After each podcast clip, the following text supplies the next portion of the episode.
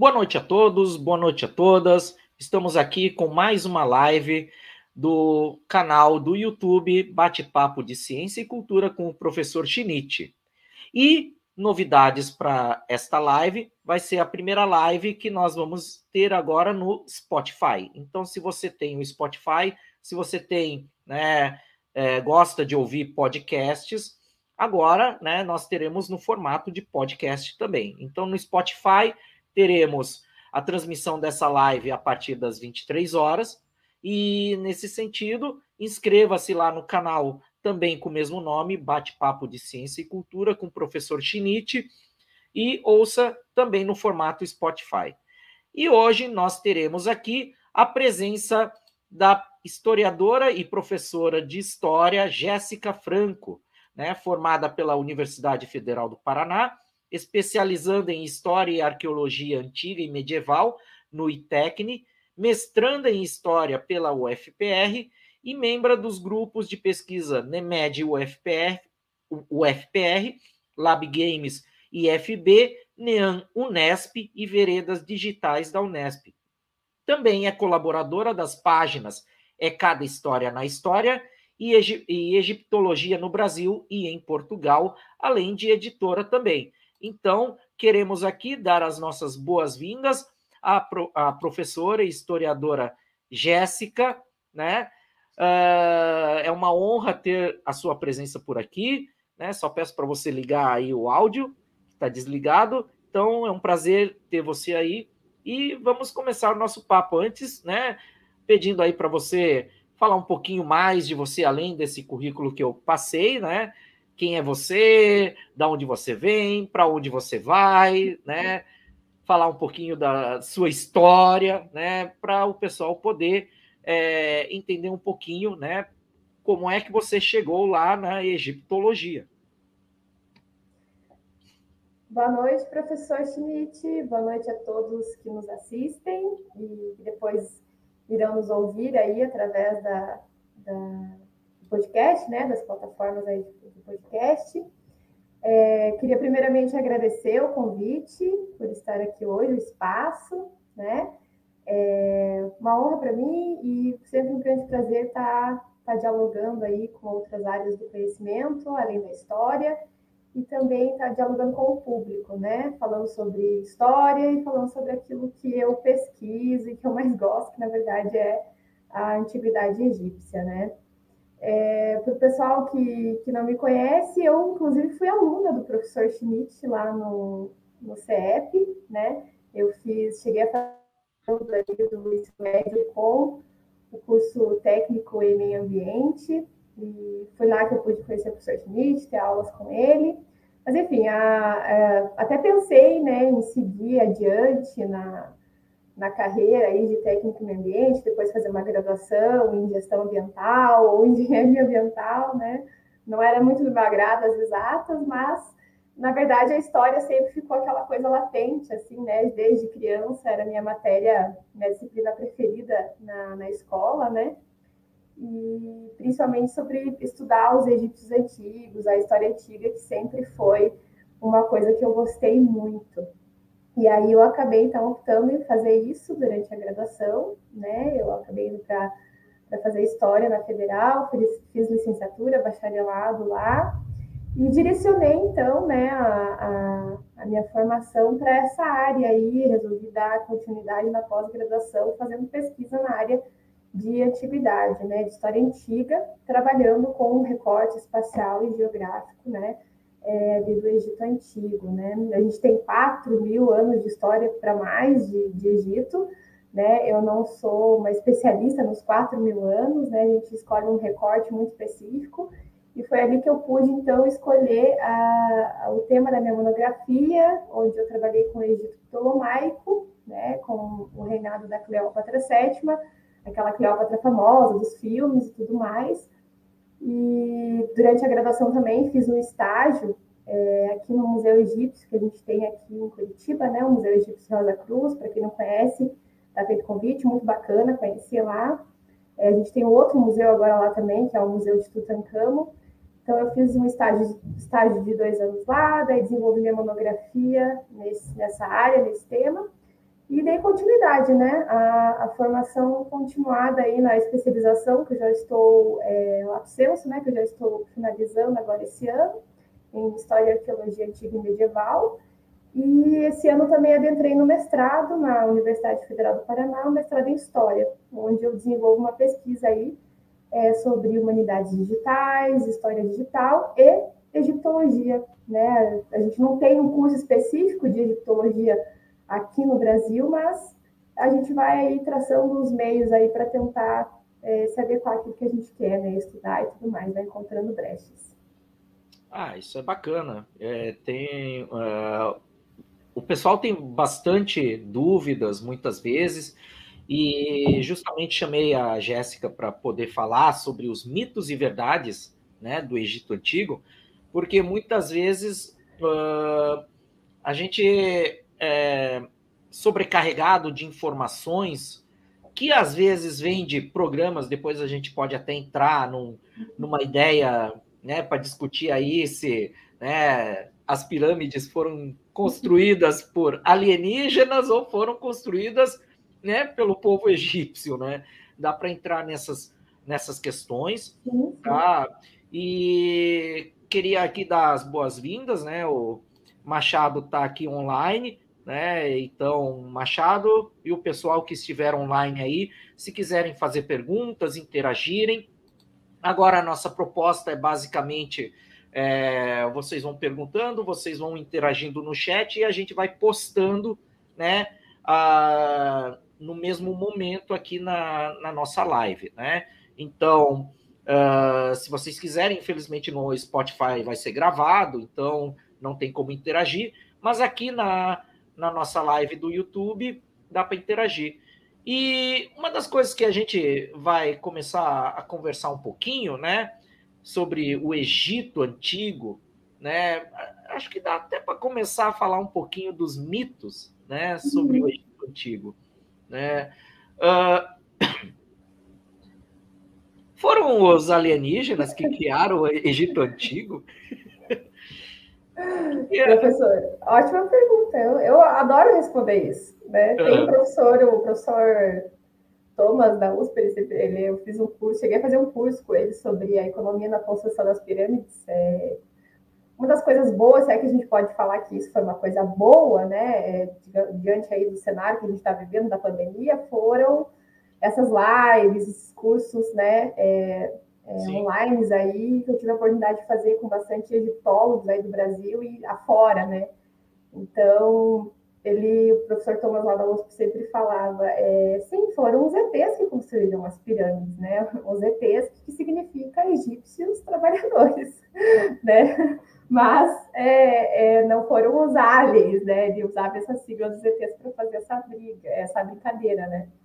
Mas, bom, é, quando a gente fala sobre essa questão, né? É, tem muitas pessoas, enfim, que que estão aí, né, se dedicando até ao estudo, né, diria, da, da ufologia, gostam bastante desse, desse tema, né, e eu estou aqui falando como historiadora e como alguém que estudou Egito Antigo, tá, gente? Eu não estou na área da ufologia, eu não estou.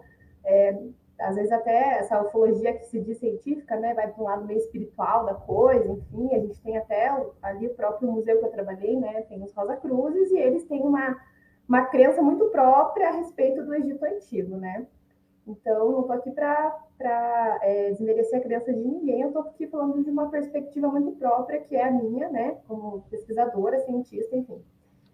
E a gente tem, sim, essa, essa grande questão, né, dos egípcios construíram as pirâmides, né? A gente tem aí nos canais, os grandes canais de, de documentários, enfim, é, a exemplo do, do History Channel, né, né, vendem esses documentários e isso dá muito lucro, né? Falar sobre isso dá muito lucro. Então, acho que um dos primeiros motivos pelos quais esses mitos e essas noções aí permeiam, né, o senso comum é porque é chamativo, é sensacionalista e atrai muito público, né? Principalmente público leigo aí, enfim.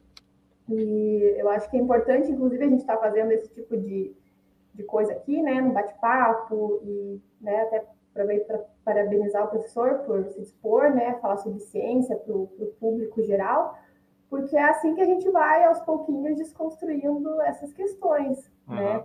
Então, só, só tem... interrompendo um pouquinho, eu fiz um barulho aqui. É ah, não, tá, tá trovejando aqui, sabe? Aí o aqui cachorro... também tá, gente. Aqui também. é, a cachorra tá desesperada aqui. Então, desculpem. Imagina, tranquilo. Mas é isso, assim, né? Então, para pensar do ponto de vista é, arqueológico, né, material, a gente tem a gente tem a necrópole de Gizé, né, que são tumbas que foram é, descobertas, é, escavadas ao entorno, por exemplo, ali do complexo de Gizé, né, onde a gente tem a, as pirâmides de Miquerinos, de Kelps e é, as grandes pirâmides, né, que a gente teve outras também. Então, é, a gente tem a, a, o cemitério ali, né, que na verdade é um complexo de um complexo de tumbas e onde foram é, os arqueólogos, egiptólogos, enfim, encontraram é, vestígios, né, de que essas tumbas eram foram construídas e foram é, utilizadas, né, por trabalhadores que participaram, inclusive, da construção das pirâmides, né. A gente tem, ah, além de, de, desse processo material, né, a gente vai ter é, de escavação, a gente vai encontrar esses artefatos, por exemplo, até ferramentas que foram utilizada aí, utilizados aí no processo de construção das pirâmides. A gente também teve recentemente a descoberta de um papiro do Mar Vermelho, que era de um dos, dos poxa, esqueci o nome agora, mas era como se fosse um mestre de obras que gerenciava uma, uma equipe, cuidava de uma equipe de trabalhadores, né, é, que faziam o transporte de materiais é, pelo rio Nilo né, de, de, materiais que eram utilizados, aí, blocos de calcário e tudo mais, que eram utilizados na construção das pirâmides, né, e ele, ele relatava tudo nesse papiro, ele fazia o controle ali, né, de saída e entrada de material e tudo mais, um diário de bordo, né, ali da, da navegação. Então, a gente tem essa materialidade, né, a gente também tem a questão de que as pirâmides não eram naves, né, elas eram tumbas, foram utilizadas como tumbas, e né, tem toda uma questão religiosa por detrás disso, né, uma questão também de poder político do faraó tá ali se legitimando enquanto governante, né, com aquela construção é, suntuosa, né, e que aquilo tudo que estava ali dentro foi saqueado durante a própria antiguidade, o medievo, então por isso que a gente não encontrou dentro das pirâmides é, múmias e tudo mais, apesar de a gente encontrar é, é, estatuetas e até alguns pedaços de múmias fragmentados lá dentro, né? Uhum. Então a gente tem toda essa questão da materialidade, né? Mas uma, uma coisa que eu queria chamar a atenção é uma discussão que a gente faz muito, né? Na, quando a gente está estudando o, o, Egito, né? O Egito antigo e também essas sociedades ali é, africanas e é, ditas, né? É, colocadas ali no mesmo balaio, no mesmo no mesmo escopo ali as do Oriente Próximo, né? É, tem um, autor chamado Edward Said, que é um autor palestino. Ele era um crítico literário, é, mas ele fez, ele escreveu um livro chamado Orientalismo, né? E nesse livro Orientalismo, nessa obra, o Eduardo Said ele pontua, né, que a, toda a construção que o Ocidente fez a respeito do, do Oriente, né? E o Egito antigo ele se inclui e a crítica as reflexões do Eduardo Said são muito importantes né, para os egiptólogos né, e para quem estuda essas sociedades, é, sejam uh, antigas ou né, do, do, próprio período medieval, ou até mesmo a gente fala hoje dos, dos povos ali árabes e islâmicos, né? A crítica e a reflexão que o, o Eduardo Said faz é muito interessante, porque ele, ele coloca o seguinte, né, que tudo que vem do Oriente, né, foi desse Oriente que foi catalogado, que foi é, construído, foi construído pelo próprio, pela própria visão ocidental, né, principalmente aqui pensando no homem europeu, ocidental, branco, a lá século XIX, os processos de imperialismo e colonização, né, de, de África e também ali do, do Oriente. Então, o Egito ele está nesse escopo, nesse, nesse imaginário, assim. Então, é, o Oriente ele foi é, classificado como sendo um Oriente místico, um Oriente é, indecifrável, um Oriente é, bárbaro agora, mas muito esplendoroso no passado, né? Vide as grandes civilizações, por exemplo, os egípcios, construindo grandes monumentos e tudo mais. Esse Oriente que é exótico, esse Oriente que é até afeminado, né? Então, tudo isso é, é muito próprio de uma narrativa, né? É, que a gente encontra nesse, nesse processo de colonização, que não só é, dominou esses territórios do ponto de vista político e militar, mas também intelectualmente, né? A gente tem hoje uma discussão, por exemplo, dos artefatos egípcios, né, que foram é, dos, antigos egípcios que foram levados para a Europa, espalhados por museus da Europa toda, e a gente tem hoje a discussão sobre a repatriação de alguns artefatos, né, que não são todos, né, são uma lista muito pequena, muito específica, mas que tem essa questão do peso simbólico, né, que o Egito reivindica, né. Então, é, tem, tem essa questão também, né, então pensar que, poxa, como que hoje o Oriente lá dominado por bárbaros, por é, é, islâmicos, é, fanáticos religiosos, né? Eu estou partindo aqui de um, de um estereótipo, né? O que estou falando aqui é um, um estereótipo que se faz, né? Como essa civilização foi tão esplendorosa no passado, como ela foi né, uma grande civilização que construiu grandes monumentos, né? Então, a gente, por exemplo, eu trabalhei no museu e tinha alunos que chegavam para mim e não sabiam que o Egito antigo ficava na África, né, que era uma civilização africana.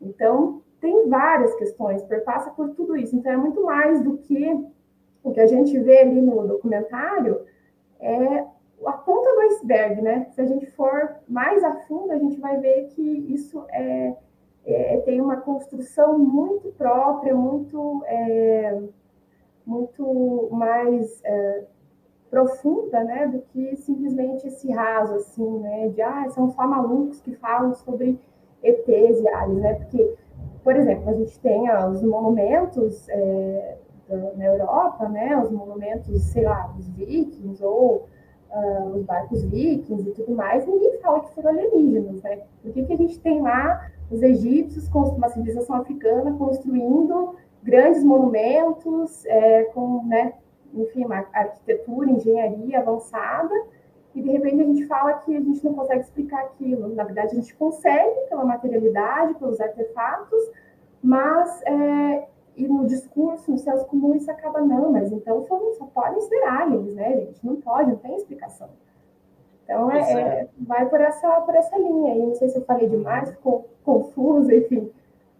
É, isso eu, eu, eu, vejo muito. Eu acho que começou muito também um pouquinho disso. Não que começou ali, mas eu acho que essa popularização do Egito enquanto construída por alienígenas começou muito com o Eric von Däniken, uhum. né? Que eu acho é, tinha na biblioteca da minha escola, lá pelos idos da década de 80, né? Tinha o livro Eram os Deuses Astronautas. E Lá ele colocava as evidências né, de que a construção das pirâmides e vários outros feitos da humanidade eram construídos pelos alienígenas, né? Então, até a Maria Sims coloca ali, né, segundo os teóricos dos antigos astronautas, que é a frase mais é, padrão, né, que tem um canal aí do, da, da TV a cabo, né? Sim. E vai colocando isso e o que, que você acha né, desse tipo de canal né, que todos nós aqui conhecemos, que tem na, na, na, na TV a cabo? Você acha que esse canal está fazendo bem ou mal para a pesquisa assim, histórica egiptolo, egiptológica? Olha, é um, uma pergunta polêmica, né? Porque ao mesmo tempo que eu já vi documentários bons no History, é, principalmente no H2, né? Porque eles meio que separaram, né? Daí o History começou, é, ficou lá só falando. sensacionalista. De, né? de aliens e pessoal trocando, fazendo barganha, e daí o H2 era uma, uns documentários sobre a Segunda Guerra, uns documentários assim mais. Né? Eu acho que tem, tem coisa boa nesses canais também né? Não, não vou aqui, ai meu Deus, todo mundo tem que ler um artigo científico para entender isso, até porque eu sou, né? Eu sou a favor, na verdade, da, do, do, da democratização do conhecimento e também da gente falar, né, com o público em geral. Acho que isso é importante, ainda mais nos tempos atuais, né? Deixa eu só fechar meu WhatsApp, desculpa. Mas, sobre o Vonenkai, né, eu acho que ele foi muito esperto. Ele ganhou muito dinheiro escrevendo isso. Ele pegou uma sacada Sim. ali é, e ele ganhou muito dinheiro com isso. Se ele acredita ou não nisso, não vou saber, entendeu? Porque eu nunca vou conversar com ele, nem sei se ele está vivo ainda. Ele veio para o Brasil já, inclusive, né? Acho que ele está vivo. Mas eu acho que, que a, a, questão, a maior questão é o que, que a gente, enquanto acadêmicos, pesquisadores, podemos fazer, né, para, enfim, combater no sentido desconstruir, mostrar outro lado, né, a pesquisa científica e tudo mais. Então, eu acho que esses canais, eles, eles visam lucro, obviamente, eles sabem que uh, isso dá lucro, esse sensacionalismo e tudo mais, né? Mas, por outro lado, eles também uh, dão espaço, ou, né, ou, enfim, nós temos que se apropriar desse espaço e falar ao público, né? Não estou falando que todo pesquisador, todo cientista precisa ser um divulgador científico, né? Mas eu acho muito importante o papel da divulgação científica nesse, nesse meio, né? Então, eu acho que quanto mais a gente falar com o público, mais a gente vai, vai ganhar espaço, né? Então, uhum. o que eu acho desses canais é coisas boas, coisas ruins, é, coisas é, que são feitas para ganhar dinheiro e a gente tem total consciência disso, né? Isso não é bom, uhum. né? Mas, enfim, é, eu só estou vendo a pergunta aqui, por que os arqueólogos não fazem documentários com a mesma qualidade, desmistificando a construção? Por... Tem, tem, tem documentários muito bons, assim. A BBC sempre produz alguns documentários interessantes sobre isso. Tem um sobre a construção das pirâmides, onde eles fazem toda a investigação, eu não me recordo o nome agora, né? É, é, fazem toda a investigação sobre a descoberta daquele papiro que eu comentei, né? Que era do foi descoberto papiro no Mar Vermelho, sobre o, os marinheiros que faziam transporte dos blocos, né? De, de calcário e tudo mais para a construção das pirâmides. Então, há documentários bons. Mas, infelizmente, às vezes o que vende mais é aquilo que é mais né, fantasioso e tudo mais. O que a gente pode fazer? Né? Fazer talvez uma autocrítica sobre a nossa linguagem, sobre a nossa acessibilidade, né, enquanto pesquisadores, ou, é, enfim, a sociedade também, né, por outro lado, é, às vezes dá ouvidos, né, essas fake news e tudo mais, então a importância da gente, inclusive, né, saber o que a gente está passando para frente lá, quando recebe aquela notícia no WhatsApp, começa também por aí, né, então, eu acho que é isso, não sei se respondi. Acho que sim, eu acho que é, é interessante de depois a gente até discutir alguns documentários aí que você recomende para o pessoal, né, justamente para o pessoal assistir e também ah, alguma coisa, né, que faça as pessoas poderem, né, também saber analisar, né, o que que é, é crível o que não é crível, né, do Sim. ponto de vista científico, né. E nesse caso, né, a, uma das coisas que até você já colocou um pouquinho né, na, na, na discussão é o fato de que a gente tem uma educação histórica, educação histórica entre aspas, né? O ensino de história no Brasil, ele é bem eurocêntrico, né? Então a gente tem pinceladas de outras culturas, né? E aí ela é eurocêntrica, aí entra lá na história dos Estados Unidos, a gente fica uma boa parte estudando história dos Estados Unidos. E aí Bem quando a gente vai estudar a história mundial, a gente entra no Egito, né? Uma das primeiras, um dos primeiros estudos que acontecem na escola é do Egito, e não fica claro que o Egito não é Europa, é uhum. é África, sabe? Às vezes uh, os meus alunos, ou eu vejo gente falando, nossa, mas Egito é na África? Sim, né? E aí começa aquela visão de quem é idoso como eu, assim, assistiu Cleópatra na TV e, né? Elizabeth Taylor. É, Elizabeth Taylor como Cleópatra. E quando a gente vai descobrir, né, sobre como eram os egípcios, muito diferente, né? E aí, o que, que você pode nos Nossa, falar sobre coisa. isso? Olha, professor, tem duas coisas que eu queria comentar assim, sobre essa tua pergunta, comentário, enfim. A primeira é pensar na própria escrita da história. Né? Ela, é, ela é uma a escrita hegemônica né, da, da história, falando enquanto historiadora, ela é uma, é uma história advinda né, de narrativas aí que procuravam estabelecer principalmente né, é, histórias e narrativas de origem, né, buscar as origens da civilização europeia, né, na formação dos estados nacionais. Então, a gente tem um contexto bem, bem específico sobre isso, inclusive, né, ali na virada do, 18 para 19, que a gente está tendo a própria disciplina histórica se tornando uma disciplina científica, né? Então, a gente tem essa, essa questão, né? Então, o próprio Egito, nesse contexto, ele é apropriado como o início da civilização. Então, por isso que lá no livro didático, né, e lá no, nos planos, né, e BNCCs da vida, a gente tem lá o Egito como uma das primeiras civilizações lá a serem estudadas, né?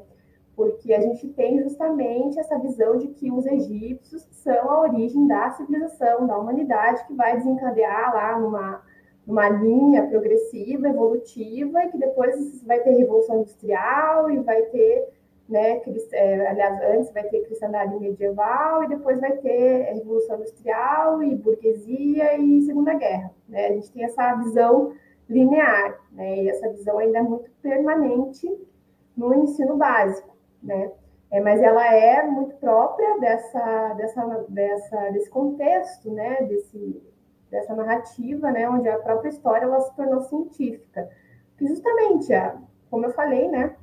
a gente tem, junto ao desenvolvimento da arqueologia, da própria egiptologia, né, que é a ciência que estuda uh, o Antigo Egito, a gente tem os processos, são, são disciplinas que nasceram né, do colonialismo, do imperialismo, principalmente o francês e o britânico, né, mas a gente também teve é, Estados Unidos, a gente também teve Alemanha e tudo mais, né, nesse processo. Então, é, elas na essa egiptologia, ela é uma disciplina colonial, com as suas origens coloniais né? Uhum. E esse Egito antigo ele é apropriado como o começo da civilização, né? Hoje em dia, e aqui eu estou falando no, no âmbito acadêmico, da pesquisa científica acadêmica, a gente já tem, já foi feita a crítica, a gente tem a crítica a respeito disso, né? A gente tem os estudos pós-coloniais e coloniais, né? Que buscam justamente descolonizar essas disciplinas. Mas até isso chegar lá no livro didático, até isso chegar lá na, na escola, ainda é um processo, né? Ainda é um processo, e eu acho que é, é, nesse processo que a gente tem que focar aqui. Acho que, por exemplo, aqui é uma oportunidade que a gente tem de falar, de fazer essa ponte entre ciência, escola, sociedade, né? Pesquisa, aliás, é, academia, escola e sociedade. Então, é, tem, tem essa questão, né? A primeira. E aí, é, a segunda questão, né, é pensar assim, o Egito ele é um campo de disputas, o Egito antigo. Né? Se por um lado ele foi apropriado pela própria narrativa europeia, né, de história e tudo mais, a gente também teve, por exemplo, um movimento que se chamou pan-africanismo, né, que foi um, movimento muito específico. A gente teve um, um, os, os teóricos a respeito disso, né? E esse pan-africanismo ele também é, traz assim, ele, ele teve sua contribuição, que foi é, muito importante, né? Essa questão de resgatar o Egito enquanto uma civilização que está no território geográfico é, africano, né? No, no, no, continente africano, mas que também estava é, permeado, né? Por um, um, discurso político também, que também, enfim, é, a gente tem o Sheikh Antônio Diop, que fez vários, uh, vários escritos, produziu vários escritos a respeito disso, e ele cometeu muitos anacronismos, enfim, porque ele não tinha acesso à documentação, ele não sabia hieróglifos e tudo mais, então ele cometeu alguns deslizes ali, né? Então a gente tem esse, esse campo de disputas, e até hoje o próprio Egito Antigo é um campo de disputa. Hoje em dia, por exemplo, não sei se as pessoas que nos acompanham, e até o professor, chegou a assistir uh, o que a gente teve, que foi o grande desfile dos faraós. Né? A gente Sim, teve a construção do, dos novos museus, né, museus maiores. Tinha os museus lá no, no Cairo, né, os museus egípcios, eles datavam do século XIX. Então, uh, enfim, o acervo é muito, muito assim, é, sem o acondicionamento adequado e tudo mais, né? Então, a gente teve a construção de museus enormes, o Museu da Civilização Egípcia, né, o Museu Nacional Egípcio e tudo mais, E a gente teve aquele desfile que levou cerca de 22 múmias de faraós, né? É, para fez aquela, aquele transporte, aquela carreata, enfim, né? Aquela procissão para os novos, novos museus. E aí a gente tem um fenômeno acontecendo hoje, né? Que é a respeito do próprio nacionalismo egípcio, né? Eu não sei se as pessoas aqui também já ouviram falar ou tiveram né, acesso a. Tem um documentário chamado Os Segredos de Saqqara na Netflix. É um documentário bem interessante para a gente pensar isso, né? Como uh, hoje em dia a gente tem um fruto aí, né, dessa, desses estudos pós-coloniais, a gente tem essa, essa, essa apropriação, né, dos próprios egípcios estudando o seu passado, né? Porque até então tinha-se uma noção e carregava-se uma noção né, de que aquelas pessoas que viviam no Egito, né, que, enfim, é, tinha árabe ou é, islâmicos, né, é importante dizer que nem todo islâmico é árabe, nem todo árabe é islâmico, né, gente, são coisas diferentes, etnia e religião. Então, uh, tinha-se uma visão de que, não, essas pessoas não têm nada, não, tem, não possuem nenhuma identificação com esse passado, né. É, então, hoje em dia a gente já vê um, um movimento ao contrário. Na verdade, o próprio movimento nacionali, nacionalismo do, nasceu do nacionalismo egípcio lá com, com Nasser, né? E, e, buscando então se apropriar, se reapropriar, né, desse desse Egito, desse passado, dessa história, dessa cultura, até porque o Egito hoje ele vive a, a, a segunda, o segundo fator, né, é, maior de, de na questão da economia egípcia é gerar turismo, né? Então, a gente tem isso também, mas é, por que eu falo aqui de nacionalismo? Porque tem um, um forte discurso de nacionalismo mesmo, né? Vídeo próprio desfile e tudo mais, esse passado é nosso, e nesse documentário, Segredo Sacar, esse documentário é muito interessante para pensar isso do ponto de vista da egiptologia, porque a gente tem uma equipe de arqueólogos só egípcios que fazem a escavação, isso é tipo é raríssimo, né? A gente vê qualquer documentário sobre escavação, no Egito e tem sempre um europeu. Né? Apesar de que o documentário foi produzido né, por, por, por um britânico, um diretor britânico. Então, é, a gente vive esse, esse impasse hoje também, né? Por quê? Porque as elites locais ali do Egito, elas buscam se aproximar e se, se conectar com esse passado do, dos grandes faraós, né? Dos grandes estadistas. Então, a, a primeira é, questão, assim, aliás, a, principal questão que a gente tem que ter em mente é o Egito Antigo é um campo de disputas, né, de narrativas e, e tudo mais, né? Então, é, é, importante a gente fazer né, tudo que, que ocorreu, esse movimento do pan-africanismo, né, para trazer esse Egito antigo de volta para a África. É importante né, essa questão da descolonização da disciplina, né, mas a gente tem que ter noção disso também, né? Que enquanto aqui pesquisadores, enfim, professores, né, ter esse senso crítico de que é um campo de disputas e sempre vai ser. É, se a gente for pensar também, atualmente, assim, nos últimos 10, 15 anos, também nós tivemos a descoberta, entre aspas, né, de outras civilizações tão ou mais poderosas quanto o Egito dentro da África, né? Na África Equatorial, a, a subsaariana, nós tínhamos ali, por exemplo, um dos. É, agora eu não, não lembro o nome, mas um dos imperadores ali daquela região, que era, vamos dizer, a pessoa mais rica do mundo antigo. Né? Tem aquela historinha de ele queria, é, ele virou muçulmano, tal, ele era islâmico, tal, e eu fez uma viagem. Eu não recordo o nome dele, eu sei quem é. É, ele viajou e distribuiu ouro, mas tanto ouro para todo mundo. Ele era uh, ali, você tinha impérios monstruosos. Sim, né? os próprios núbios, né? Exatamente, os núbios ali, né? Então é interessante, assim, até quero ver se eu acho alguém que não, possa discutir isso. Hã? Não é Mansa, Mansa Musa, alguma coisa assim? É, exatamente, é, né? ele né, uma das pessoas mais ricas e, e, eu acho que mais ricas até hoje, né, uma das pessoas mais poderosas e, e, acho que não teve pessoa mais poderosa como ele até hoje, né? A gente tem o Jeff Bezos, outras pessoas bilionárias, mas ele era muito mais bilionário. Elon Musk, Zuckerberg. Sim.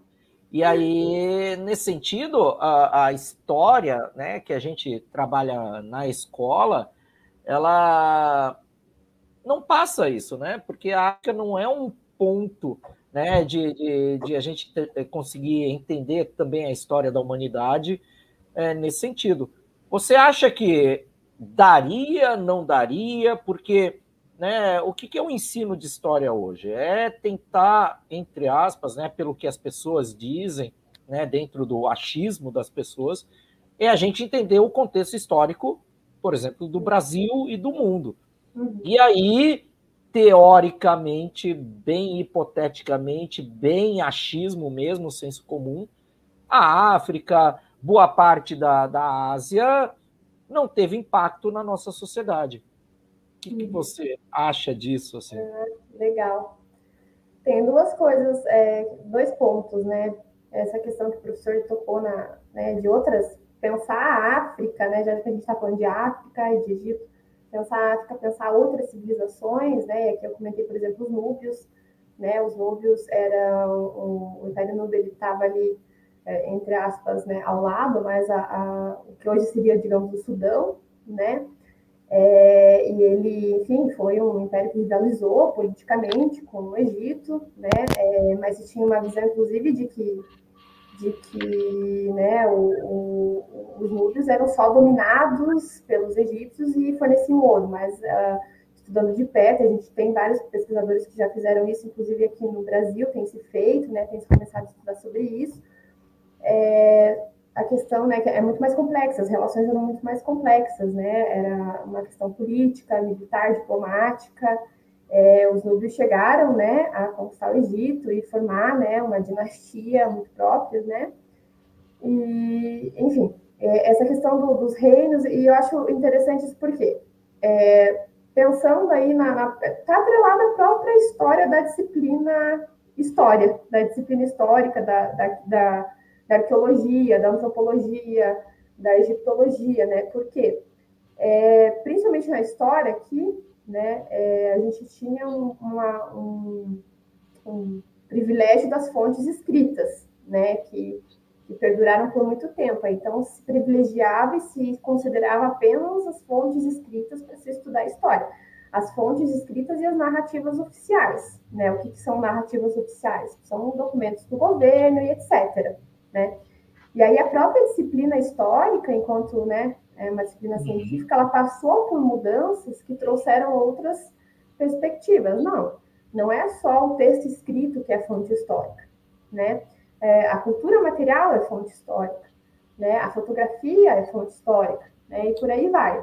Então, é, essas muitas é, sociedades antigas, inclusive não só na África, mas pensando aqui na África, já que o professor tocou, são, eram sociedades ágrafas, né? Então, muitas vezes a, a questão era produção de cultura oral, né? Produção de cultura material. Então, isso, isso não significa que é, eles não tinham história, não produziram história, né? Isso, os interesses por essas sociedades, elas começaram justamente quando uh, houve essa mudança nos próprios paradigmas das disciplinas, né? Da, da história, principalmente aqui, né? Pensando a, área da história. Então, a gente vai ter a, a cultura material, vai ter né, a, a oralidade, né, é, como partes, é, como questões a serem consideradas para estudar essas sociedades. Então, ainda é um movimento que, que tem, é, digamos, muito, muito, é, muito tempo, talvez, para chegar na escola, não deveria, né? Mas já consigo ver o movimento de que isso acontecendo, enquanto alguém que, por exemplo, escreve alguns capítulos de livros para algumas editoras, às vezes, né? Então, a gente, é, é, dependendo muito da editora, a gente recebe uma certa liberdade ou não, né? Enfim, dependendo, a gente também depende de uma política nacional com relação à BNCC e tudo mais, mas dentro da academia, posso dizer que a gente já, já produz pesquisa sobre essas sociedades, porque a gente já passou né, pela crítica da, da não, fonte é só a fonte escrita, né? E para uhum. essa sociedade, talvez a escrita, o registro escrito não fizesse sentido. Isso não significa que elas eram inferiores, que elas não tinham uh, uh, né? Elas não eram, não gosto de usar essa palavra, mas a questão da complexidade, né? Que se ah, não eram sociedades complexas. Não, pelo contrário, a gente não pode hierarquizar, né? O que faz sentido para uma, talvez não faça para outra, né? E, por exemplo, o professor citou aqui a moça moça, né? Riquíssimo, ouro, né? Sair distribuindo para todo mundo, né? Uhum. Então, é, tem, é, passa por essas questões. E a outra questão, acho que eu esqueci que eu ia comentar, mas enfim, a gente vai conversando ao longo da live. Uhum. Não, é, é, seria mais ou menos nesse sentido mesmo, né? De o, essa questão do, do, do Egito, né? E já meio colocando um pouquinho, né?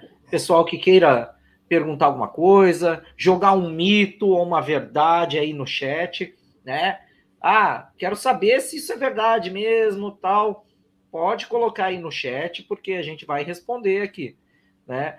Uh, por que, que você acha que o Egito em si é, foi escolhido para o ensino de história, né, na escola, né, e não outras sociedades assim que, é, não sei, né, é uma pergunta absurdamente complexa, assim, sabe? É. Mas por que, que você, o que, que você acha, né? Por que, que o Egito ele é tão vislumbrado na nossa sociedade, né? uh, do que a outros povos que tiveram muito mais é, influência né, na nossa sociedade do que o Egito, vamos uhum. dizer assim. Né?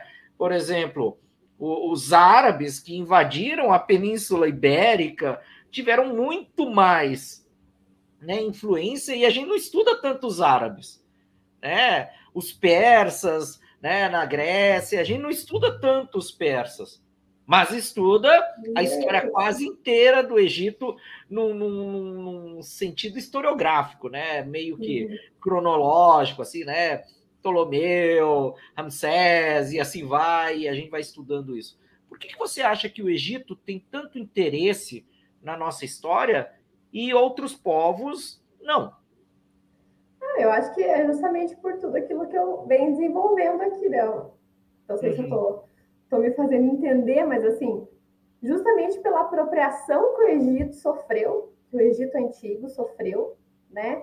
É, lá no século XIX, começou lá no final do XVIII, XIX, essa uhum. apropriação científica, né? A gente teve, por exemplo, ali final do XVIII, virada para o XIX, a gente teve a expedição do Napoleão no Egito, né? Esse foi um, um marco bem importante para a gente pensar essa questão, né? Não foi o primeiro que foi para lá, europeu que foi para lá, enfim, mas a gente teve, teve a invasão do Napoleão ao Egito, e junto da, do seu exército, Napoleão levou uma comissão de cientistas. Então, a gente já vê aí que não é só uma expedição militar, não é só uma expedição política, né? uma, uma, uma guerra política, digamos assim, com a França, com a, perdão, a Inglaterra, né? Que, enfim, eles, os franceses queriam expulsar os ingleses de lá.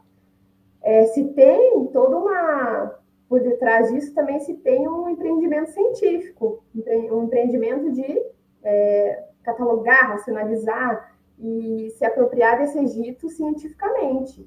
Então, ele levou aí uma equipe de centenas de pesquisadores, entre eles botânicos, é, biólogos, é, naturalistas, né, na época, é, historiadores, arqueólogos, artistas, né, e a gente tem dessa, dessa expedição do Napoleão a descrição do Egito a descrição do Egito, né?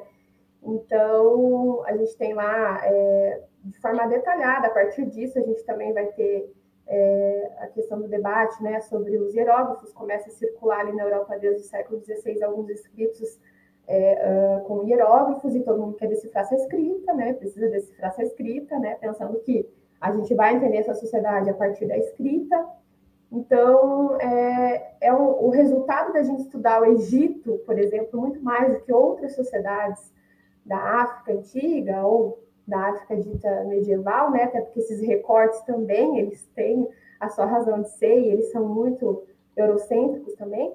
É, é, o motivo da gente estudar esse Egito antigo é porque ele foi apropriado como o início da civilização europeia. No fundo é isso, é para uhum para dar lógica, né, origem à, àquela narrativa de continuidade da civilização, né, dos impérios, né, o Napoleão, está falando né, do Império Francês e tudo mais. E uh, a outra pergunta que o professor tinha feito, acho que ela casa um pouquinho com essa, com essa agora, com esse comentário, né? Com relação por que, que a gente vai estudar os egípcios antigos, ou a gente pode estender essa pergunta até para outras sociedades antigas, né? Por exemplo, os persas ou é, uh, outras, né?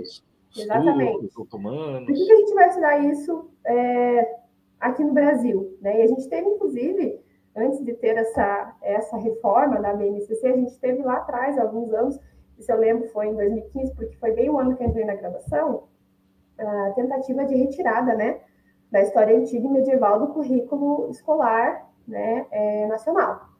Uhum. E aí a gente teve um embate, né, é, muitos professores meus, até da graduação, se posicionaram e tudo mais, né, porque assim, a, a ah, o argumento né, que se utilizava era não tem nada a ver com a nossa história, a gente tem que estudar os indígenas, a gente tem que estudar, concorda, a gente tem que estudar os indígenas, concorda, a gente tem que, né, mas uh, a gente tem duas questões principais aqui, quando a gente fala, por exemplo, da ciência histórica, da história, um processo muito central e muito importante para a gente entender a, a história humana é a questão da alteridade.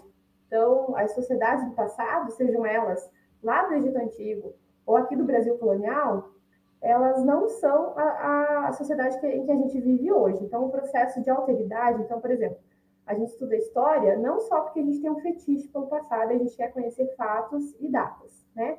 A gente estuda história porque nós queremos partir de problemáticas do presente, nós queremos é, compreender o nosso presente, a gente quer compreender né, os processos históricos, a gente quer formar senso crítico, a gente quer formar cidadãos que pensam por si só, né, que têm um senso crítico e que pensam historicamente, se posicionam historicamente no mundo.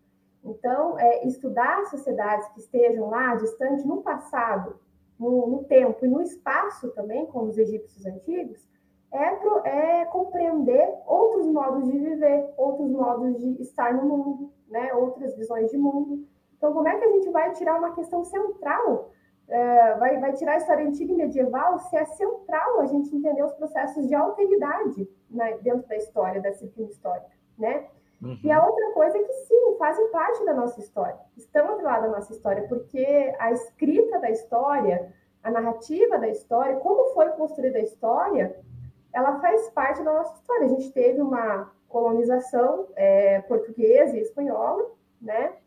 é, e são é, é, sociedades que estavam ali na Europa, né, que também participaram desses processos aí da disciplina da história se tornando científica, é, é, trouxeram também, né, o, o, europeu que chegou aqui no nosso território, né, ele também trouxe consigo valores, visões e narrativas daquele espaço e daquele, essas visões e, e, narrativas do passado né, no nosso espaço. Então, o Egito que a gente conhecia aqui, se ele era eurocêntrico, se ele é eurocêntrico no, no livro didático, não é tirando a história antiga ou o Egito antigo do currículo que a gente vai solucionar esse problema. A gente, na verdade, vai criar outro.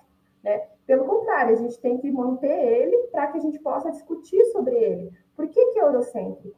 Por que, que essa narrativa histórica foi construída dessa forma? Por que, que o Egito Antigo foi apropriado por civilizações europeias e tudo mais? Né? Então, nunca é, é um processo de exclusão, né? sempre de inclusão.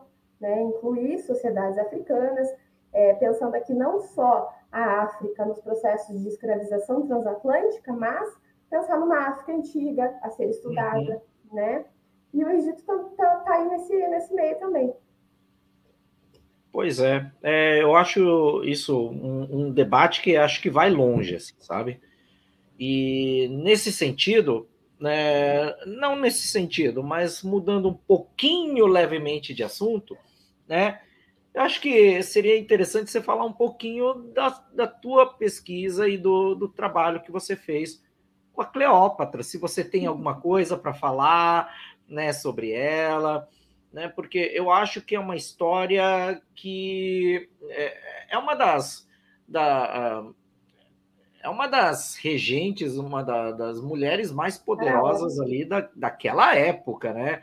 Sim. E uma pessoa que tem uma, uma até uma representatividade hoje quando as pessoas falam, por exemplo, de movimento feminista ou de outras coisas, né, nesse sentido, o, o, a Cleópatra ela é muito colocada. E aí é uma mulher que tem muitos mitos e verdades, né? Porque justamente uh, tivemos o filme da Cleópatra, né? Com a Elizabeth Taylor. Que, que a gente dá para falar dela, assim, sabe? O que, que você acha que é mito e verdade né? Vamos partir um pouquinho do filme, né? O que é mito e verdade?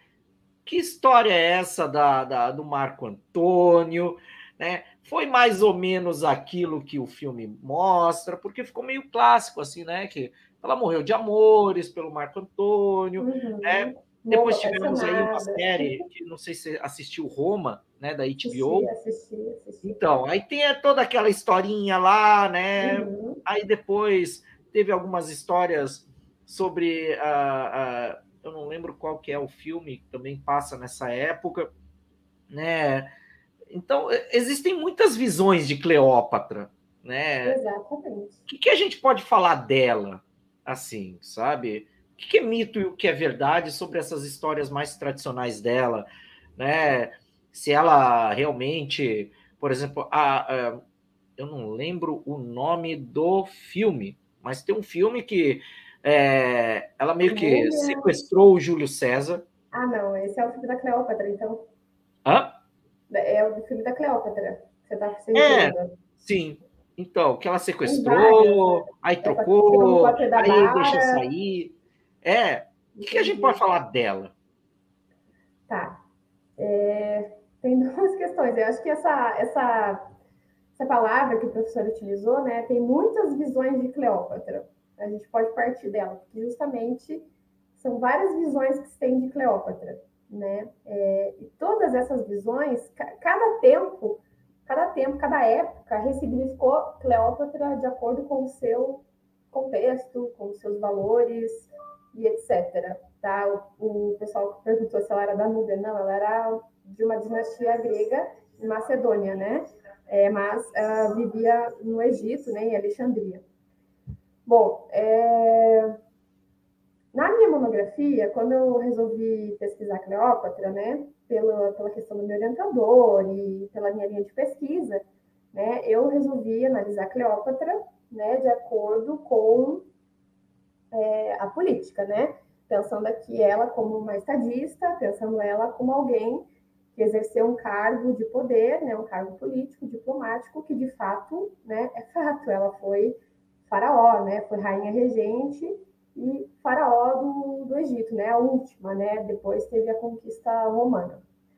Então, eu busquei analisar a Cleópatra dessa forma justamente para me distanciar da, dos estereótipos, das visões que se tinha sobre Cleópatra né, ao longo da história. Então, por exemplo, o filme da Elizabeth Taylor, ele é um filme muito inspirado na obra de Shakespeare, que é Cleópatra e Marco Antônio.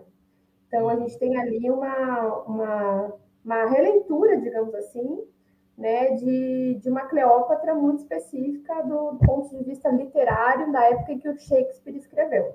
Né? Como eu falei, cada época ressignificou Cleópatra da sua forma. Viu Cleópatra ela era da, da Núbia? Forma. Não, ela era, ela era do Egito, ela era uma, uma rainha é, egípcia, nasceu em Alexandria, no Egito, mas ela vinha de uma dinastia grega. É... Então, na minha monografia, eu procurei fazer isso. E, de fato, quando a gente vai às fontes, por exemplo, até mesmo ao Plutarco, que escreveu bastante sobre o relacionamento dela com César e depois com Marco Antônio e tudo mais, né? O Plutarco e o Suetônio são os escritores ali da, da, da antiguidade que mais é, que mais dali do, da antiguidade tardia que mais falam sobre Cleópatra, né? Porque justamente no, no período em que Cleópatra viveu, depois que ela perdeu, digamos assim, ela foi o lado perdedor da história, né? O Caio Otávio, que se tornou então o imperador, né? Que acabou derrotando ela e o, o Marco Antônio, ele, ele empreende, então, o que a gente chama de Danaptio Memoriam, né? que é uma prática muito própria dos romanos, né? e que procurava, então, procurou, na verdade, extinguir todas as, as, as fontes, enfim, e a, a, o fato era, você tinha que uh, apagar os vestígios da memória daquele que era seu inimigo e perdeu e foi morto, né? Para que ninguém de sua dinastia, ou enfim, é, é, se, se, né, se inspirasse e tudo mais, né? Para contestar o status quo. Então, a gente tem essa, essa questão. Então, a gente tem muita pouca fonte sobre Cleópatra do mundo de Cleópatra, até porque a tumba dela não foi descoberta até hoje, né? E não se sabe se vai ser, se foi submersa, né? Porque parte da cidade de Alexandria, por ser uma cidade é, é, litorânea, né? Ali com mar Mediterrânea, foi engolida, né? A Alexandria antiga. Então, não se sabe se um dia a gente encontrará é, fontes de Cleópatra vindas do mundo de Cleópatra. Então, então, o que a gente tem é a narrativa, né, a narrativa de Plutarco e de Suetônio, que são narrativas do lado vencedor da história, que é o lado romano, né? E que, na verdade, esses escritores, a gente tem uma concepção de história na antiguidade ali, na antiguidade tardia, muito própria daquele período. Então, é, a história, na verdade, ela era contada para exaltar os feitos de Roma, né, do, no Plutarco e no Suetônio. Então, é óbvio que se você for ler o Plutarco, se você for ler o Suetônio, a gente vai encontrar uma Cleópatra que seduziu Marco Antônio, que seduziu Júlio César, que era ambiciosa, que era feiticeira e tudo mais, né? E aí a gente vai ter o Shakespeare, né, vendo nisso tudo um grande, né, um grande, é, uma grande drama teatral, um grande romance, uma literatura e tudo mais, e depois a gente vai ter um cinema hollywoodiano, então, se apropriando de uma figura que, poxa, um sex symbol, né? Seduziu homens poderosíssimos, só podia ser uma mulher bonita, né? Inteligente ou poderosa, não, isso aí fica, de, né? Fica, fica... Isso é segundo plano, ela é, era bonita. Exatamente. Então, a, o meu, a minha tentativa no trabalho foi justamente, eu, né, tenho consciência disso, mas eu precisava ou eu vou, vou, estudar uma Cleópatra que foi com a visão, né, que o Ocidente construiu sobre Cleópatra, ou que Plutarco construiu sobre Cleópatra, que é um trabalho à parte, ou eu vou tentar entender ela do ponto de vista, inclusive lendo essas fontes, né, mas lendo com, com filtro, lendo nas entrelinhas, como que ela agiu como política e estadista. E realmente a gente vê que, poxa, poderosa, né, reinava, é um dos reinos mais ricos ali, era herdeira de um império de Alexandre, né? Alexandre o Grande, que conquistou a Babilônia, que conquistou o Egito.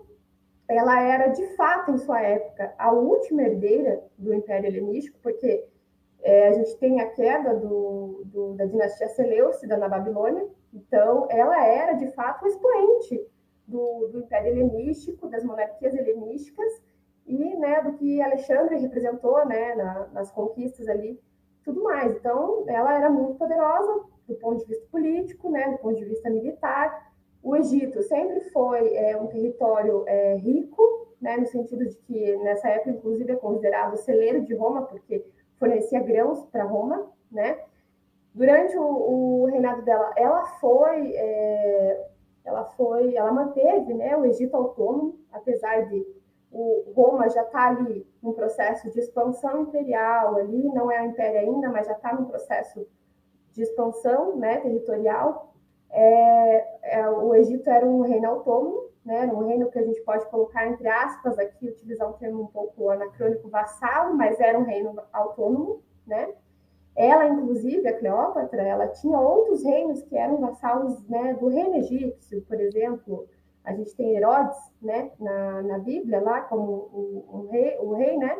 Então, ela se encontrou com Herodes, né? Ela, ela fazia esses acordos políticos ali, Cirenaica, Damasco, Síria, circulava por esses, esses reinos orientais ali e exercia esse poder, essa influência. Então, a gente tem que pensar, eu, eu tentei enxergar ela dessa forma, né? Na verdade, foi, uhum. meu trabalho foi nesse sentido de entender ela como política, como estadista, né? E porque justamente a gente já eu já, eu já tinha noção de que toda a construção que foi feita dela, né, foi na verdade uma construção, né, uma narrativa que se apropriou, poxa, uma, uma mulher que perdeu para Roma, né, mas que a gente pode talvez inverter o olhar e pensar, poxa, se Roma investiu tanto contra, porque é, é, tem, tem, um autor que eu até coloquei ele no, na minha monografia que se se chama Tarn, agora não lembro o nome dele, o sobrenome era Tarn. Tarn escreveu: Roma só tomeu dois seres humanos na história, Cleópatra, não, Aníbal, e a outra foi uma mulher. Daí se expõe, né, Cleópatra, uhum. porque realmente ela tinha muito poder, enfim, influência, né? E se ela ganhasse? E se a Batalha do Ácio tivesse um outro desfecho, né? E a gente tem toda, inclusive agora, né, o debate é de que vai ser feito um novo filme da Cleópatra com a atriz que fez a Mulher Maravilha, né? Hum, e aí gerou um grande. A É, isso mesmo. Aí gerou grandes debates na internet, né? Mas a Cleópatra não era negra, a Cleópatra não era branca, era negra, e etc. E, e sobre essa questão da cor, né? Sempre que me perguntam, né, se Cleópatra era negra ou branca, a gente não tem como saber. Justamente porque a gente não tem, né? Não tem nem a tumba dela descoberta e tudo mais. E pouco importa se era negra ou branca.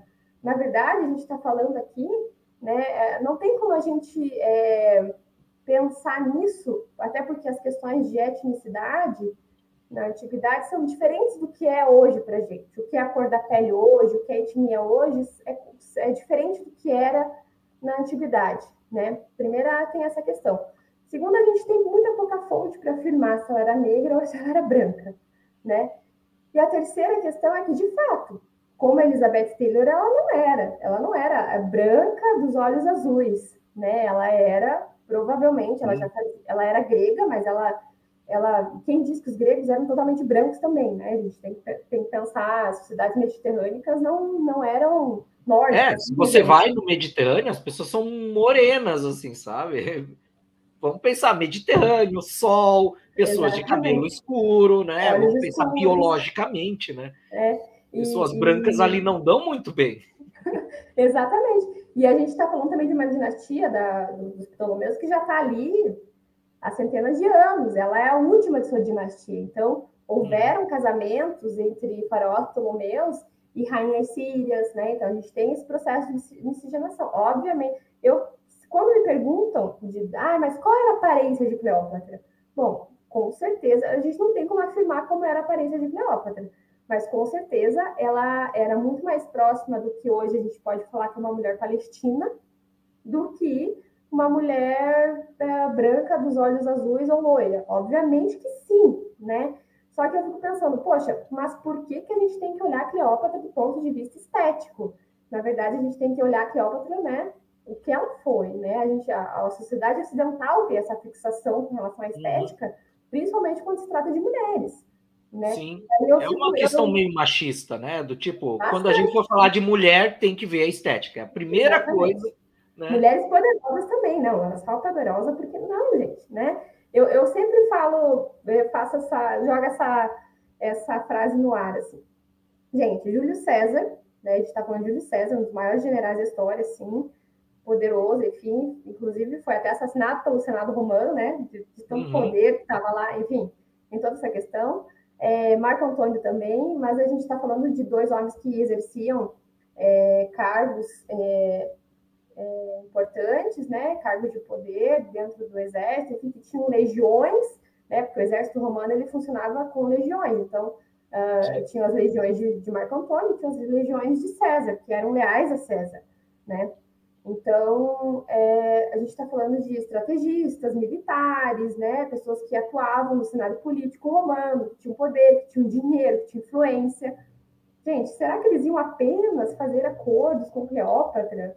Né? Ou só, uh, né, a gente, se a gente comprasse a narrativa de que ela seduziu-os, que ela usou da feitiçaria, da magia, ou apenas da sua beleza, eles podiam ter a mulher que eles quisessem, né? Inclusive, uh, ou homens, né?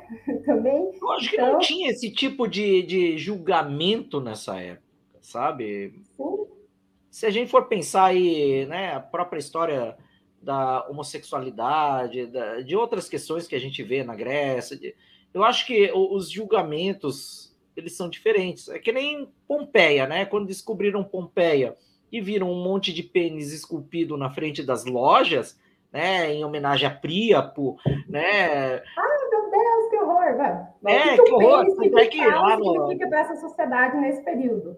Sim, né? aqui em Nápoles tem um, um, um, um, castelo lá que tem uma sala que é a sala secreta, né? Que do, das esculturas e coisas que foram achadas em Pompeia e Herculano, escondidas porque tinham pênis, relações sexuais, né, foto, ou seja, né, é, é, o julgamento que a gente às vezes tem do, da antiguidade. É, uhum. a gente olha com o nosso olhar ocidental, cristão, a, a moral, a gente tem que romper com isso, né? E quando a gente, por exemplo, olha até para a questão da, da, do homoerotismo, né?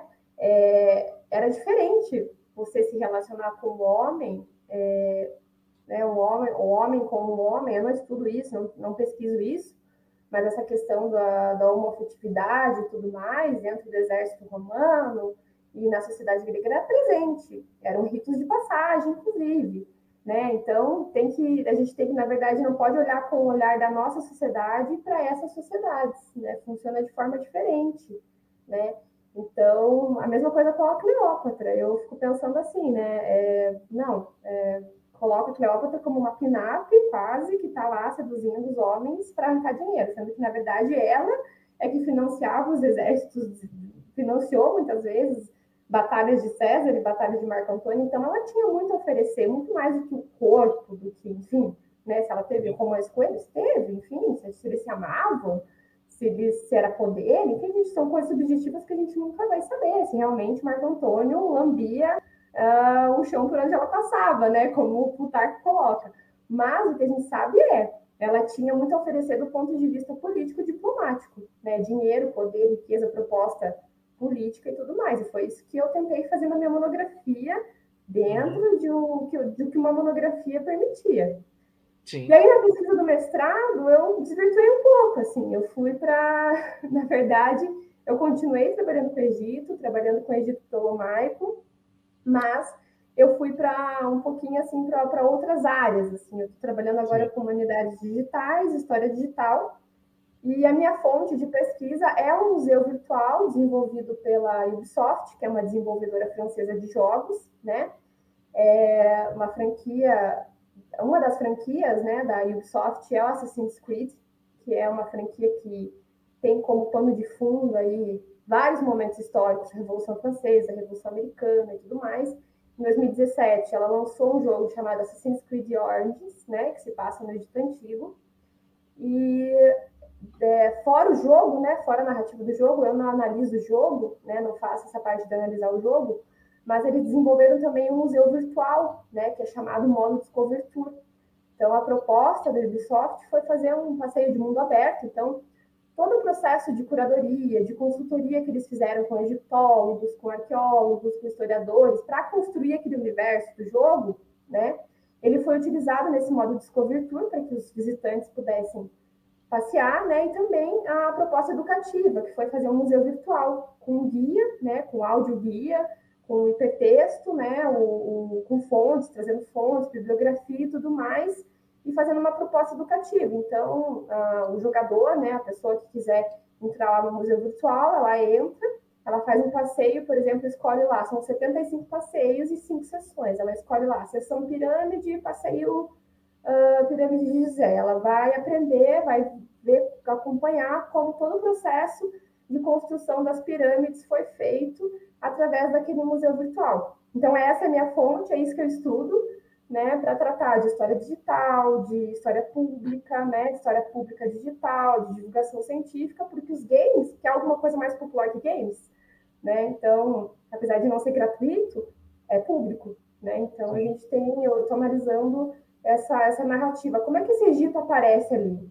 Né? Pensando que a Ubisoft também é uma empresa francesa. Né? Como que essa egiptologia aparece ali? Né? Como que, o que, que a gente pode aprender? O que, que, né, que pode ser melhorado? E etc. Mais ou menos por aí que eu estou indo, mas ainda está bem no primeiro ano da pesquisa e tudo mais. Sim. Ah, o Eduardo Becker falando, passei muito tempo no Museu Digital, tanto do Assassin's Creed Origins quanto do Odyssey da Grécia Antiga.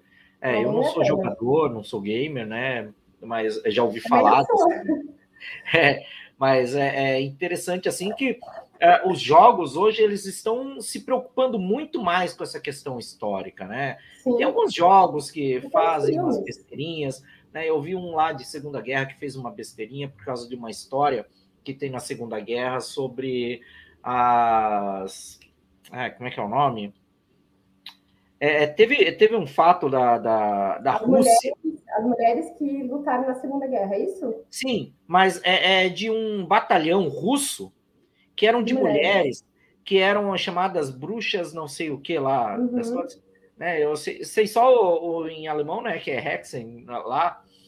Elas, elas combateram é, com aviões que eram aviões de pulverização que eram aviões extremamente devagares, né? E foi um fato russo, né? Combateram uhum. os nazistas e tal. E no jogo teve um equívoco, porque botaram essas mulheres como britânicas. Ah. Né? E gerou toda uma comoção, né? Uma briga ali, né? Nesse sentido, uhum. porque né, poderia ter colocado como russos, porque os russos nesse jogo jogam, é, é um jogo de Segunda Guerra, né? Sim, então poderia ter posto. Mas na, na própria capa do jogo, acho que o Eduardo é. pode falar qual é o jogo, né? Ah, Battlefield. Né? Isso. Isso, é um jogo de Segunda Guerra e colocaram na capa uma dessas mulheres com o uniforme britânico. Né? Pois e, é. Por quê? Né? Aquela questão do poder, né? E tal, etc. É uma que achavam que ninguém né? ia notar, mas Sim. quem joga Battlefield gosta de Sim. Eu até acompanhei uma discussão sobre isso, né? Porque apesar de eu não, não estar tá trabalhando com o game em si, eu estou aí flertando, digamos assim, com uma área que se chama Game Studies, né? E uhum. History Games, que, que são justamente é, procuram estudar esses games, né? Do ponto de vista histórico, educacional, sociológico, Sim. filosófico, bem, bem interessante, assim, né? é uma área bem interdisciplinar, assim, né? Mas obviamente eu converso com historiadores que eu converso mais com historiadores que estudam é, games com pano de fundo histórico. E eu acompanhei, eu, eu acho que foi nesse jogo que, inclusive, teve alguns gamers assim, que, ai, como assim? Mulheres não lutaram na Segunda Guerra e tudo mais. Ai. Lutaram, lutaram, né? Porque a gente também tem a, a questão dessa, da comunidade gamer, né? Que é uma comunidade ainda muito machista, muito misógina, homofóbica e tudo mais.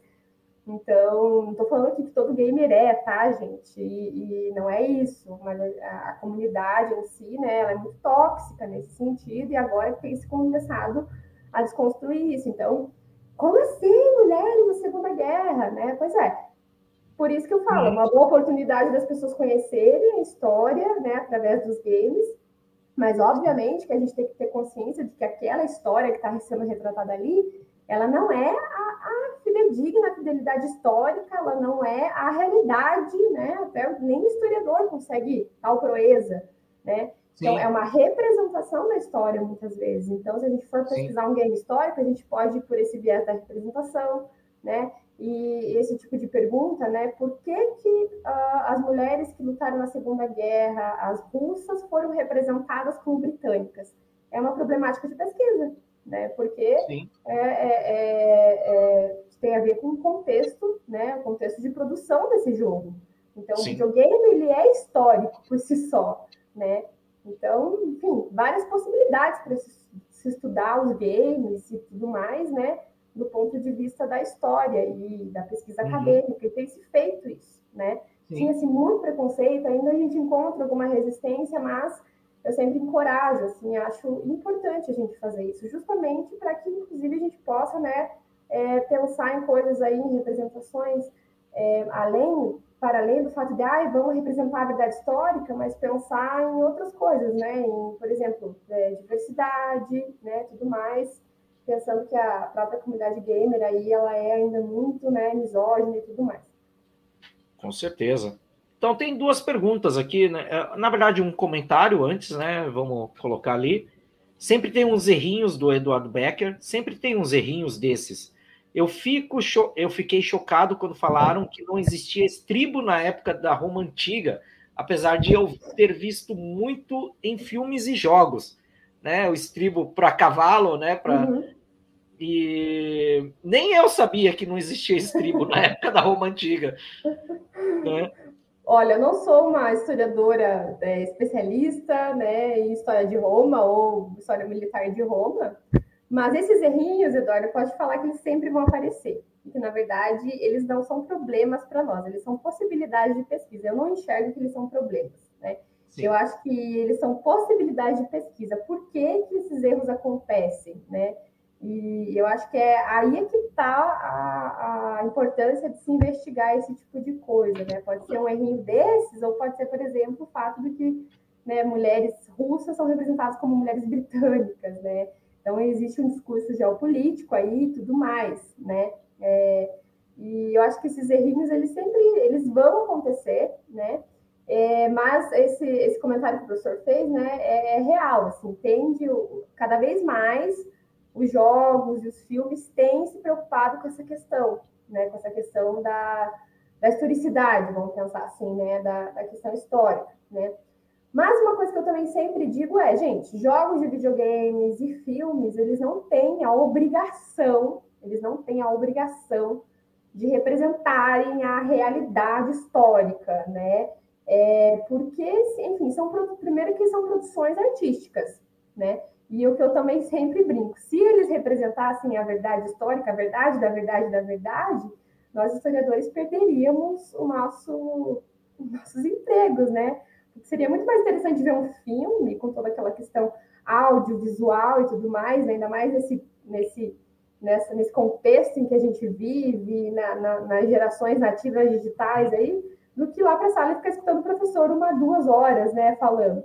Mas, enfim, é, eles não têm essa obrigação, ao mesmo tempo que é, obviamente, que a gente fica muito feliz, né, um historiador, quando ele olha um filme, nossa, legal, uma produção legal, achei que, né, é, é, flertou bem com a história, né, é, foi fiel em alguns aspectos, por exemplo, eu gosto muito do filme do Alexandre, não sei se alguém assistiu aqui Alexandre Grande, que é uhum. com o Colin Farrell, é, não só porque é o Colin Farrell fazendo o Alexandre, mas porque o, o filme do Alexandre ele traz uma narrativa muito do Plutarco. Assim. Plutarco escreveu bastante sobre o Alexandre, e dá para ver mesmo que houve um processo ali de, de estudo mesmo, de curadoria, né, de consultoria com historiadores e tudo mais, para se pensar o Plutarco, né, para trazer a narrativa do Plutarco, né, que foi um historiador que escreveu sobre o Alexandre ainda lá na, na, nos tempos passados, mas, é, ao mesmo tempo, a gente, né, enquanto a gente faz a pesquisa acadêmica, a gente faz o quê? A gente problematiza a fonte, a gente questiona a fonte.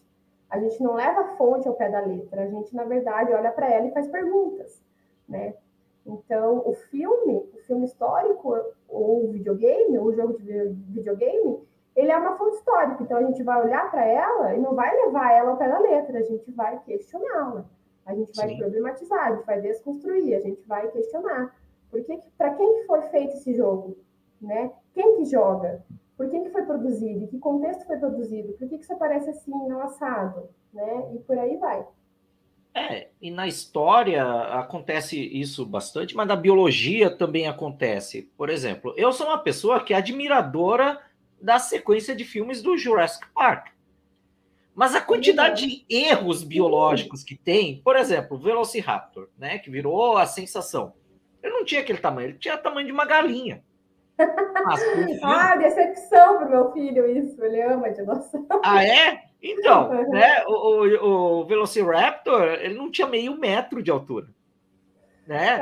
Ah, só que pro Spielberg, para não sei o quê, né, seria interessante ter um dinossauro ali naquela então, você olhar, né, com uma questão crítica de, ah, né, tá errado, mas que é divertido é, sabe? Eu, eu vejo isso como o filme como uma fonte de diversão, né? Ela é parte de entretenimento. E aí cabe a você. É um ponto de partida também para a gente discutir essas coisas, né? Exato, né? Que nem aparece, por exemplo, eu, genética, eu, eu sempre jogava para os alunos, né? Tinha um filme ah, é o, o Procurando Nemo, né? Que aparece lá o tubarão. Do jeito que aparece o tubarão, é, um, é uma fêmea. Sim. Então não é um tubarão que está conversando com, com o Nemo ou com o pai do Nemo. É uma tubaroa, né? Ou é uma tubarão fêmea. Né? Então, assim, é interessante de discutir várias coisas, mas eu acho que é entretenimento. Né? As pessoas né? Elas, elas justamente por isso, né? Por ser os jogos ou as pessoas que assistem filmes, né? E querem colocar esse conservadorismo para si, né? Dos ai, os antigos filmes, é, a história que eu aprendi na escola e tal, e aí começa a ver certas, certos problemas, entre aspas, dentro do, do contexto né, de novos filmes, novos jogos, começa a contextualizar ou, ou problematizar coisas que não tem nada a ver mais, assim, sabe? É que nem esses, esses debates que nem você já falou, né? Se Cleópatra era negra, se ela era branca, se ela era bonita, se ela não era bonita, né? Ah, não importa isso. Importa a, questão histórica. É a mesma coisa da, da história de quando problematizaram né, teve um pesquisador que, a partir do, do, das, uh, dos povos que viviam na época de Jesus, fez uma reconstrução digital do que provavelmente seria Jesus.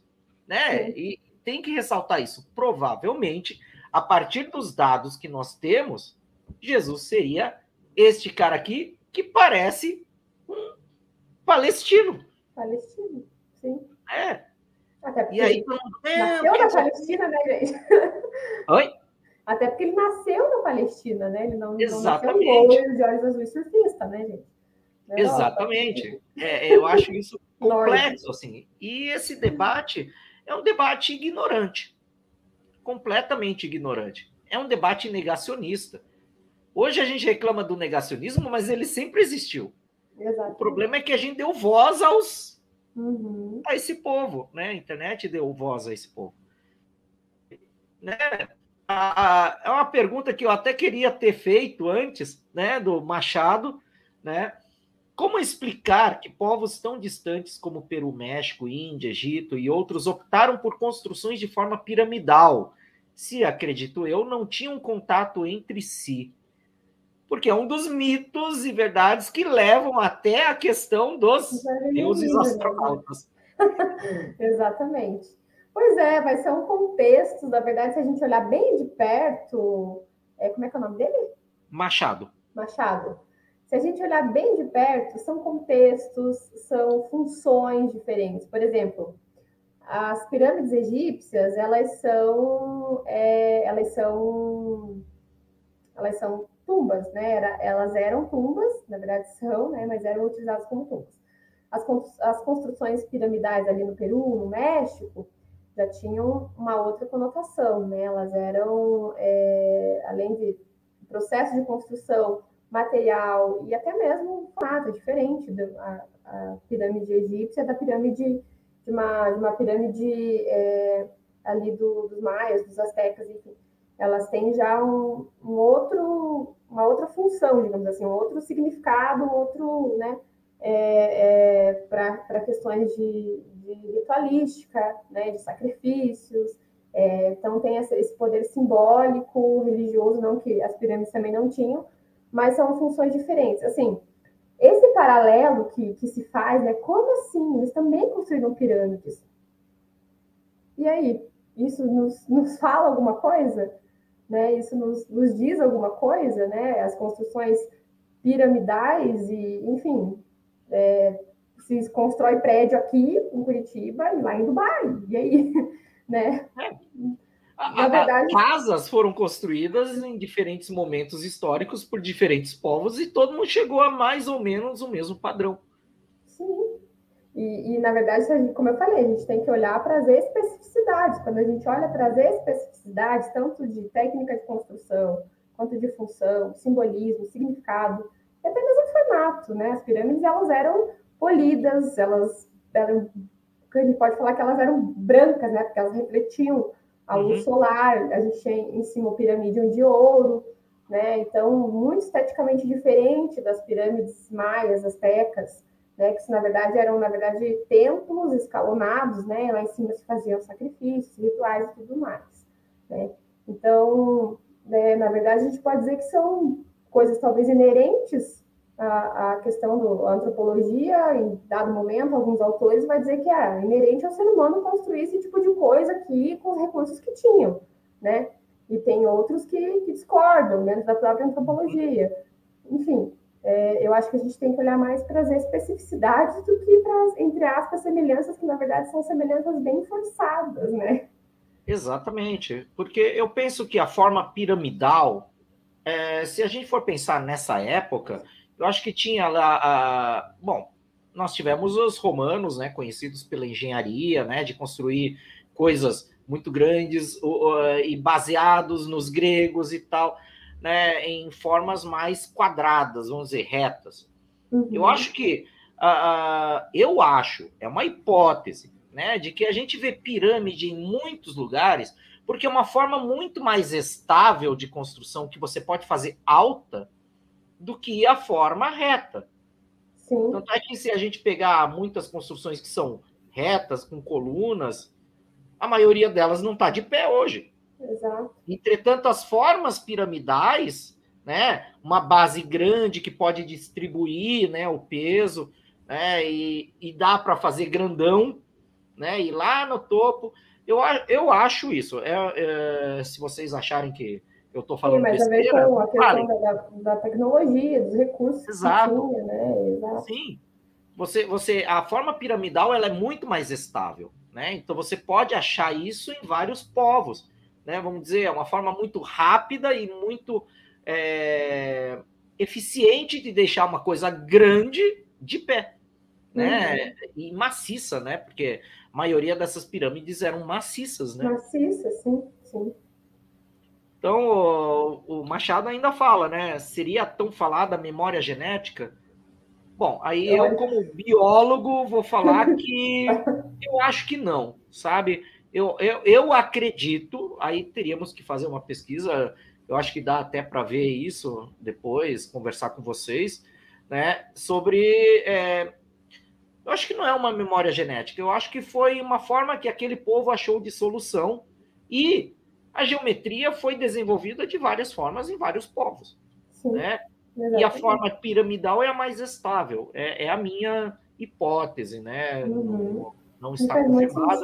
Sentido, Até achei interessante de pesquisar isso, mas né, eu acho que é por isso que a gente acha tantas formas piramidais né, nessas civilizações antigas. Né? Uma forma de montar uma montanha é, é, artificial, né? E colocar ali, né? Porque vamos dizer que a pirâmide ela também ajuda arqu é, arquitetonicamente a mostrar algo grande, né? Os próprios nazistas quando faziam os prédios deles, as janelas eram maiores embaixo e iam diminuindo, né? A sua espessura, o seu tamanho à medida que o prédio fosse subindo, para dar essa noção de grandiosidade. Monumentalidade, né? Monumentalidade, Exato. poder e tudo mais. Uhum. Uhum. E aí o Eduardo fala, né? Logicamente, a forma mais fácil, rápida e estável de se chegar ao alto. Né? Eu, eu acho isso, né? É, é um achismo, tá? Mas baseado no que eu penso sobre construções, né? Nesse sentido. Uh, nesse caso, né? Se a gente for pensar aí, é, tem uma pergunta que eu deixei lá atrás, né? E que queria perguntar para você, que é um pode ser um mito ou uma verdade. Cleópatra se suicidou com uma cobra? Não teve o amor de Marco Antônio? Não, não, não. Na verdade, o Marco Antônio, inclusive, ao contrário do César, ele, ele casou com ela, né? Casou, no, na verdade, pediu o divórcio. Né? O divórcio era, era era, era permitido em Roma, né, autorizado em Roma, e ele era casado com a irmã de, é, de Otávio, né, foi o inimigo dos dois lá, depois se tornou imperador, e derrotou o Marco Antônio Cleópatra. Ele era casado com o, ela é, o Marco Antônio era casado com a irmã de Otávio, que era Otávia, né, e ele pediu o divórcio depois de, de um tempo, né, de, estar no Egito, porque assim, a gente tem que pensar que nesse período é, a gente está vivendo o triunvirato romano, né? Então, o Marco Antônio é o senhor das terras do Oriente, né? E até por isso que ele está interessado lá nas propostas, né, de, de Cleópatra. E aí a gente é, vai ter, né, esse pedido de divórcio. Então, é, ele, ao contrário do, do César, né, o, o, Cesário, que é o filho de, de Cleópatra com César, é, foi até Roma com Cleópatra, enfim, foi é, mas o César não chegou a assumi-lo como filho, deixar um testamento, né? Até porque a sucessão, né, depois é, foi para o seu sobrinho, que era o próprio Otávio, né? Então, é, o Marco Antônio não, o Marco Antônio já reconheceu os filhos, né? É, teve quatro filhos com, com Cleópatra, três ou quatro, agora não, me lembro. É, e, e, eles viveram, de fato, romance. Então, por exemplo, se a gente fosse falar, ah, não, foi o Júlio César ou Marco Antônio, muito mais Marco Antônio, tá? E foi depois da morte de César e tudo mais, né? E uma coisa que eu sempre falo, poxa, tão conhecida assim como a sex appeal, a sex symbol, né? A mulher mas assim, ela teve dois, se relacionou amorosamente com dois homens durante toda a sua vida, né? É, e, e, de fato, né, essa questão do, do suicídio, o que acontece? É, de, após a derrota né, do, dos seus inimigos, era um costume romano levar o seu inimigo em triunfo, né, num desfile, a, a Roma, né? E obviamente que a Cleópatra não não não, o Vercingetorix foi um exemplo desses, né? Sim, exatamente, exatamente. ela não queria passar por esse. Era muito mais honroso ela morrer do que ela, né? O suicídio, inclusive, era prática, não foi prática comum só é, na antiguidade ou no Egito ou da Cleópatra, né? Todos os reis poderosos durante, inclusive, a Idade Média, a antiguidade, né? Essas pessoas que ocupava esses cargos de poder, ele sempre tinha um plano B ali, né? Um veneninho para se suicidar, né? Quem assistiu Game of Thrones sabe. Então, ah, então é, realmente, de fato, ela se suicidou, né? É, o Marco Antônio, na verdade, se suicidou antes com uma espada no, cravada no peito. Antes do, do Otávio, eles perderam a batalha, voltaram para Alexandria. Alguns historiadores debatem que, na verdade, eles estavam voltando, é, batendo em retirada a Alexandria, porque a Cleópatra foi à batalha com seu navio com todo o ouro. Né? São, são questões ainda que estão em discussão na historiografia, porque o que acontece? Ela bateu em retirada primeiro, e daí depois, né, lá no Plutarco, parece que o Marco Antônio ficou decepcionado porque ela abandonou ele na batalha mas são coisas ainda que os historiadores até especulam se realmente eles não tinham isso combinado. Olha, se a gente perder a batalha, você volta para gente para o Egito para a gente tentar para Alexandria para a gente tentar restabelecer um exército, fazer um forte na cidade, né? E, e, e restabelecer as tropas, tudo mais. Até porque ela estava com o barco cheio, né, da, das suas riquezas e tudo mais, né, o seu tesouro.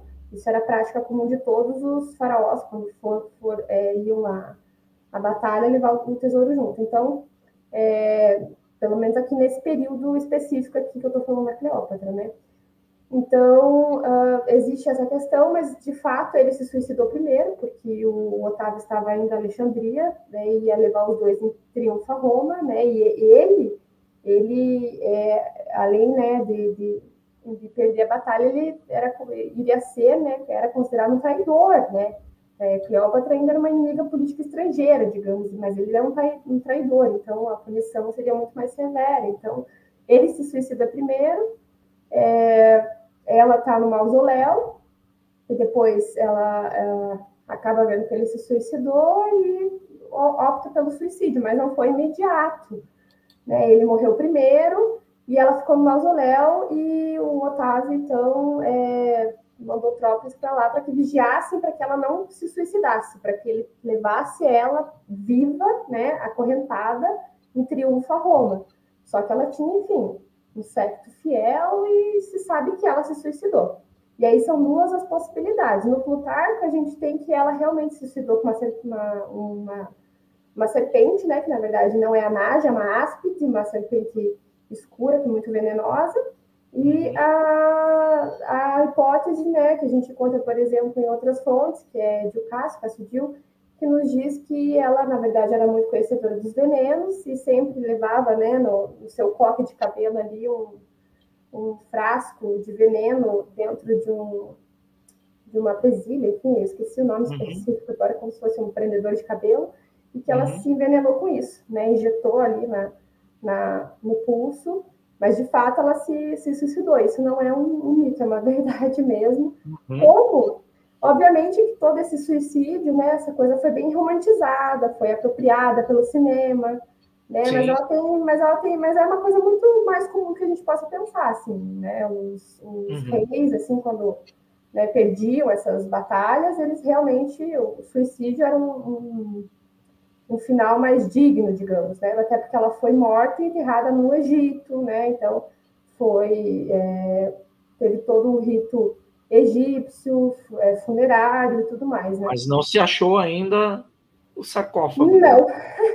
ah, eu queria tanto que, que até o final da minha vida encontrassem a tumba de Cleópatra, mas... Será que está lá no, no Vale dos, dos Reis, sei lá? Olha, na verdade, o, o que a gente... Porque até hoje se acha sarcófago, né? Sim, Ou seja, é um lugar amplo Pra... Mas ela foi enterrada em Alexandria mesmo, então o Vale dos Reis hum. não é em Alexandria, ela foi enterrada em Alexandria, né? Agora então, a localização tá exata. Pois é, pode se encontrar ali ou tá debaixo do mar, né? Então a gente não vai encontrar porque boa parte da cidade da antiguidade, né, de Alexandria foi engolida pelo mar, inclusive, né, o farol e tudo mais. Nossa, complicado isso, é triste, né? é complicado. E, e, outros mitos e verdades que acontecem aí nessa, nesse sentido é, por exemplo, claro, né? Eu até sei um pouquinho da explicação, né? Porque entra um pouquinho na área biológica, mas a questão do, dos. Ai, como é que fala? Da. da ai. É a, a, a, o castigo dos deuses, né? o castigo divino. É, de. É, teve uh, uma, uma das primeiras escavações que teve ali, eu, eu não lembro se foi do Tutankhamon. Uhum.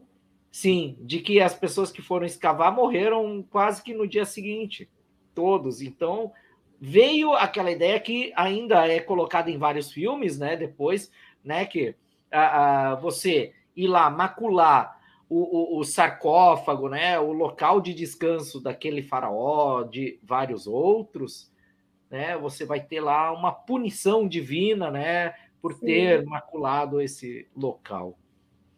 É, na verdade, essa, essa questão da maldição aí, da múmia, né, dos, dos faraós, ela nasceu mesmo é, com o, a descoberta da tumba do Tutankhamon, né, em 1922, pelo Howard Carter, é, que acontece? Não só na tumba do Tutankhamon, mas também é, praticamente todas as tumbas, né? É, haviam feitiços e avisos, né? Principalmente para inibir, né? É, saqueadores de tumba, inclusive na época dos próprios faraós, né? As tumbas sofriam saque, né? De, da múmia, o tesouro, tudo mais, é, na, na, na própria época em que os que os faraós, enfim, é, e outros eram enterrados, né? Então essa era muito comum, né, fazer essa prática dos, dos avisos e das maldições e tudo mais, né? Mas ela tem uma razão muito própria de ser. E a tumba do Tutankhamon, por ter sido uma tumba descoberta praticamente intacta, né, por não ter sido saqueada, é, então ela se tornou muito famosa, né, pelos artefatos que tinham lá dentro, tudo mais. É, e, e, principalmente porque a gente está falando de um período né, muito, muito próprio da arqueologia ali, que a gente tem, na verdade, é, arqueólogos, mas também curiosos, né, é, entusiastas ali escavando Egito e ou financiando escavações ali no, no Egito. Então a gente tem uma efervescência muito grande, né, da Europa, assim, desses artefatos chegando para irem é, aos, aos, museus, né, ou às coleções particulares, por exemplo, o próprio Dom Pedro II tinha múmias, né, foi ao Egito, tinha múmias, então essa, essa prática era muito comum, assim, né, então esse, dentro de todo aquele contexto que eu expliquei, né, de exotismo do Egito, essa coisa esotérica, exótica, misteriosa, né, essa construção desse imaginário. Então, foi bem nessa época que, inclusive, né, a gente tem também a, a apropriação da figura da múmia como monstro, né, porque o, a múmia se torna um monstro a partir desse momento. Antes, a múmia era a múmia, né, a múmia para os egípcios, na verdade, era um cadáver, né, um corpo que era mumificado por uma questão religiosa funerária, né, era um procedimento religioso funerário a figura da múmia se torna um monstro justamente quando ela começa a ser associada a esse tipo de, de coisa. A gente também tem lá na Europa, né, século XIX, a gente tem o surgimento da, dos centros espíritas, daquelas mesas de, de uhum. reuniões lá que se, né, se, se supunha falar com os espíritos, com além e tudo mais. Então, a gente tem toda essa atmosfera vitoriana aí, né? E, e, e é lá século, século XIX, né? Onde também se, se procura racionalizar e cientificizar esses fenômenos paranormais, né? Então, a múmia se torna, é, por exemplo, Boris Karloff vai ser a primeira múmia no cinema, né? Não sei se é a primeira, mas uma das primeiras múmias lá no cinema é o Boris Karloff, né? E, na verdade, isso foi mais por conta do que... É, o que eu sei a respeito disso, né? Que, na verdade, as pessoas morreram, mas não morreram no dia seguinte, morreram anos depois. Na uhum. verdade, foi aquela coisa assim, foi muito... Foi o telefone sem fio que foi aumentado, né? Não, e não morreram, as mortes não tiveram relação nenhuma, né? É, com, com umas com as outras, as pessoas que participaram da escavação, o próprio, o próprio Carter, né? E uh, o que se sabe, por exemplo, é que quando o Howard Carter encontrou a tumba, é, a equipe, né, e o próprio Carter, eles tinham, digamos assim, um convênio, uma exclusividade com um certo jornal lá britânico, para estar tá passando as informações, né? A, a, não tinha internet naquela época, né, gente? Então não tinha Instagram, não tinha Facebook, né? As pessoas estavam sabendo das notícias por cartas e Wi-Fi, é, Wi-Fi e jornal. Então é, eles fecharam meio que exclusividade com um jornal, não lembro qual agora, gente. É, se era britânico, inclusive, e uh, os outros jornais, para não ficarem sem uh, vendas de publicação começaram a publicar esse tipo de notícia sensacionalista, maldição do faraó e tudo mais. E, e, na verdade foi meio que isso, assim, uma grande fake news, né? Porque não, não, e aí nasceu, né, esse, esse mito aí da, da maldição dos faraós. Ah, então é, a gente pode dizer que fake news existe há tempos imemoriais já. Exatamente. É, não é uma exclusividade de quem tem WhatsApp. Exatamente. Nossa, é, eu acho isso muito importante de até deixar claro aí, né, nesse sentido, porque né, a gente já está discutindo aí nessa live a questão de que, né, justamente a, a, o título, né, que, eu, é, que, eu, que a gente discutiu de mitos e verdades sobre o Antigo Egito.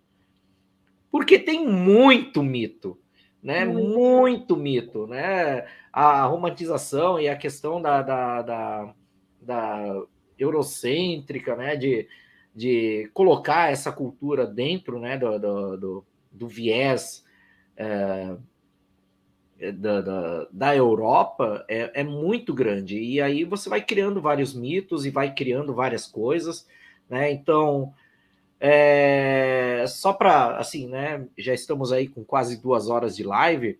Né, a, uni, a última pergunta aí que a gente vem colocar é da questão, e se vocês tiverem perguntas também, né, pessoal que está aí na live, façam, comentem, né? É interessante ter essa live mais dialógica, assim, não só ouvindo, já me falaram que ah, a gente quer ficar ouvindo, não quer ficar escrevendo. Não, vai fica gravado no YouTube, dá para assistir depois, né? Vai agora estar no, no Spotify. Então, né, podem perguntar aí e depois ouvir de novo. Eu queria saber, né, colocando um pouquinho mais aí à, à, à frente é, essa questão do Egito, um pouquinho da relação deles com, com a questão judaico-cristã, né? de, por exemplo, né, é, fala-se que o faraó na Bíblia, né, teve lá toda a questão de, da, da, do êxodo, né, dos, dos judeus. Existe alguma coisa na egiptologia que vá fazer essa relação realmente dos judeus fugindo das pragas do Egito, da ideia do Moisés estar ali, né? Tem, tem real, realmente né, um, uh, uh, fatos ou evidências que mostram que essa passagem da, vi, uh, da Bíblia é verdadeira? Não. Não. Evidências arqueológicas a gente não tem, não tem, uhum. né? Sei, pode ser daqui 50 anos se descubra alguma coisa, né? É, mas a gente não tem nenhuma evidência de que os hebreus, inclusive, eram escravizados no Egito. Estou reiterando aqui, gente, estou falando do ponto de vista científico, tá? Eu respeito a religião, a crença e a fé de, de das é, pessoas. É, exatamente. Né? A gente não está discutindo religião, estamos discutindo ciência. Exatamente. E então, não há evidência de que, de que é, estiveram no Egito, não há evidências arqueológicas mesmo para isso, que sustente isso.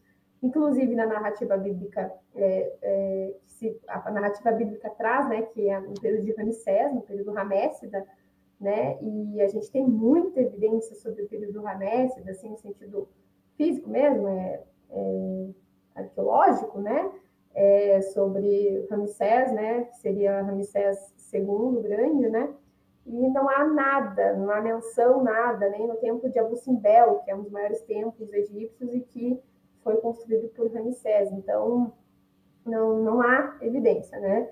Mas aí a crença é, religiosa é outra coisa, né?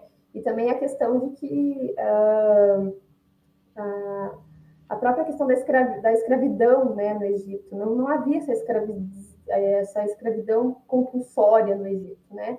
Os próprios trabalhadores lá das tumbas, os trabalhadores das pirâmides, eles, a gente chama assim porque eles eram trabalhadores, eles eram contratados pelo Estado egípcio, eles eram pagos, né? Pagos aí com. Inclusive o funcionalismo é, público meio que surgiu ali, né? É, com, com, né, obviamente, não, não com dinheiro, né? Não tem capitalismo, mas a gente tem ali, né? É, grãos, saca de grãos e tudo mais. Então, esse era o pagamento, né? É, a contratação era feita dessa forma. A gente tem vilas de trabalhadores de tela marna, vilas de, de outras vilas de trabalhadores ali de, de outras cidades, né, que foram construídas no Egito, então eram artesãos, construtores de tumbas, né? Então essas pessoas elas eram contratadas. Então, então não existia escravidão. Não, essa coisa talvez tivessem na... escravos, mas Sim, e, a escravidão na antiguidade ela é diferente da escravidão que a gente, por exemplo, é, pensa quando a gente tem a escravidão, a escravidão transatlântica, né? Elas são processos diferentes. A escravidão na antiguidade é por dívida, por prisioneiro de guerra. No Egito, muito mais presente é, quando era um prisioneiro de guerra, né? Então, por exemplo, alguns núbios, que era ali um, um, um reino, um império rival do Egito, em alguns momentos, enquanto uh, uh, o Egito ganhava uma batalha, alguma coisa assim, né? Alguns espólios de guerra, entre aspas, eram esses escravos. Então, essa é a escravidão no, Egito. Não era essa, esse regime de, de, escravidão que quando a gente pensa, por exemplo, a escravidão colonial, que é outra coisa, é bem diferente, né? Do escravista do escravagista. São coisas diferenciadas. Então, é, a gente tem esses trabalhadores e na Bíblia, né, a, a narrativa bíblica traz essa, essa questão da, da escravização. Então, quando a gente tem aquele filme Dez Mandamentos, né, é muito presente aquela visão assim dos faraós como carrascos, como é, como despóticos, né, é, e, e, chicoteando as pessoas. Gente, solzão de lá, sei lá, sensação térmica de 40 graus para cima, as pessoas lá construindo pirâmides, vocês acham que se elas levassem chibatada toda hora, como aparece nos filmes, elas iam conseguir trabalhar, né? Não, não, então, não, né? Essa, essa visão, assim, desse Egito, desse faraó, né? É, obviamente que eu não estou falando aqui que, nossa, né? Beleza, chuchu, beleza, né? O faraó era dono de tudo, ele... A gente está falando de uma sociedade totalmente hierarquizada, com desigualdades, né? Mas a gente não está falando aqui de, enfim, né, de é, escravização ou escravidão é. lá, é, é, escravidão transatlântica, por exemplo, são questões diferentes. Então, mas por outro lado, essa narrativa bíblica, ela foi, foi inclusive o que é, motivou, digamos assim, os primeiros arqueólogos a ir até esses locais, por quê? Porque se, o que se conhecia do Egito? Era o que a Bíblia, a narrativa bíblica trazia. Então, um, uma das primeiras, uh, as primeiras, aliás, escavações, não só no Egito, mas ali no, que se chama, né, no, no crescente fértil, era justamente tentar achar essas civilizações ditas, né, perdidas, consideradas perdidas, para que se comprovasse a narrativa bíblica. né? Então a arqueologia ali ela surgiu meio que com isso. Mas aí depois a gente viu que não é bem assim, enfim, mas são Exatamente. coisas diferentes, né? Mas se a gente for pensar aí nessa questão do, do da, da, da própria escravidão, né? Se a gente pega ali Roma, os escravos, na verdade, eram pessoas que tinham dívidas com outras pessoas e basicamente era para pagar a dívida, né? Se for pensar nisso, né? Uh, tem aqui uma pergunta do Eduardo. Uh, não sei se o telefone está tocando, alguma coisa. Não, pode falar. Não, pode se falar. quiser atender ali e tal. Né? Não, tranquilo, eu respondo essa última. Não, mas a, a, essa questão, né, de, de que, uh, justamente, se a gente pega historicamente a escravidão na antiguidade, não tem muito a ver, né? Tanto é que até aquela série Roma, né, que eu falei aí anteriormente, que tem na HBO, é, mostra lá os escravos romanos, mas eram pessoas que estavam ali vivendo e tal, não sei o que. Claro, tem algum exagero ali para mostrar um pouquinho de sofrimento dos escravos, mas eram pessoas que estavam pagando dívidas, né? Ou pessoas que não tinham é, como viver e ah, eu vou virar teu escravo, mas eu vou ter casa, comida. Né? Não tinha essa coisa do, da, da escravidão transatlântica uh, como a gente conhece. E, e, e, nesse sentido, é sempre importante né, que a gente olhe, né? É, é, é, essa live ela tem um, um, um, sentido de mostrar que não é bem assim com os nossos olhos ocidentais do século 20, 21 que as coisas vão é, ser mostradas às vezes nos filmes sem você ter uma, uma noção, né, um pouquinho de história para saber que não era bem daquele jeito. A Idade Média não foi bem daquele jeito, até, por exemplo, aparecer Game of Thrones. Exatamente. É, a Game of Thrones não é Idade Média. Né? O pessoal fala, ah, fantasia medieval. Não, não é fantasia medieval, é fantasia. Mas, né, toda essa questão do, do da, de como era a Idade Média, ela é bem representada. Suja, vamos dizer, em alguns momentos, né? Não, não, não se tinha toda aquela questão cavalheiresca né, do, do, do, dos escritos de cavalheiros, né, cavaleiros, né, é, colocadas como às vezes os filmes até a década de 80 né, colocavam para gente, década de 90. Eu acho que os filmes hoje estão tentando retratar uma realidade muito mais real do que as anteriores, né? Inclusive o Eduardo ele faz aqui uma pergunta, né? Aliás. Eu só vou, só vou atender aqui o rapidinho já já volto, tá? Só um minutinho. Ah, tá. Beleza. Então, só esperar um pouquinho aí, pessoal, né? Então, o Eduardo perguntando e já o Machado perguntando em seguida. Mas o que vocês acham do que é, sobre os filmes, né? Já colocando um pouquinho nesse sentido. Vocês acham que os filmes hoje eles estão mais realistas sobre a realidade histórica ou não? Né, Eduardo, o pessoal que está aí online, né? Será que é, o que, que vocês acham? Vocês é, se a gente pega Game of Thrones, por exemplo, Machado acho que não assistiu, mas o Eduardo deve ter assistido, né? É uma série aí que ficou bem icônica, inclusive Recomendo para vocês é, o podcast, para quem tem podcast, assistir, é, assistir ouvir uh, o Cena Aberta, que é um podcast feito por três grandes nomes aí do, do cenário do YouTube sobre filmes, né? A Mikan, né? Com três N's no final, uh, o Max Valarezo, que tem um canal no YouTube chamado Entre Planos, que analisa filmes de forma assim esplêndida. E tem também né, o, a, o PH Santos, que tem um canal que chama PH Santos, que também analisa filmes. É interessante de a gente ver isso né, e tentar discutir né, o quanto hoje o cinema está se preocupando. Né? Então, Machado, não, eu não assisti, mas os filmes tendem sempre a romantizar as coisas. Eu acho isso também, sabe? Porque talvez tenha alguma coisa de chamar o público, né? Talvez o público não goste de uma coisa ou goste de outra, talvez a empresa, né, que venha a propor o filme mude alguns tipos de roteiro. Uh, Eduardo, né? Hoje em dia dá para pesquisar bastante coisa no Google e a nova geração assiste muito vídeo de curiosidade. Os diretores de filme estão se atentando mais a isso. Né? Então, nesse sentido, é, eu acho que realmente a gente estava discutindo aqui sobre se os filmes hoje estão mais preocupados sobre essa questão histórica. A gente já discutiu um pouquinho, né? E é, nessa coisa de, de, realidade histórica e etc., né? Uh, Machado fala que é comércio mesmo, né? Que ele prefere os livros.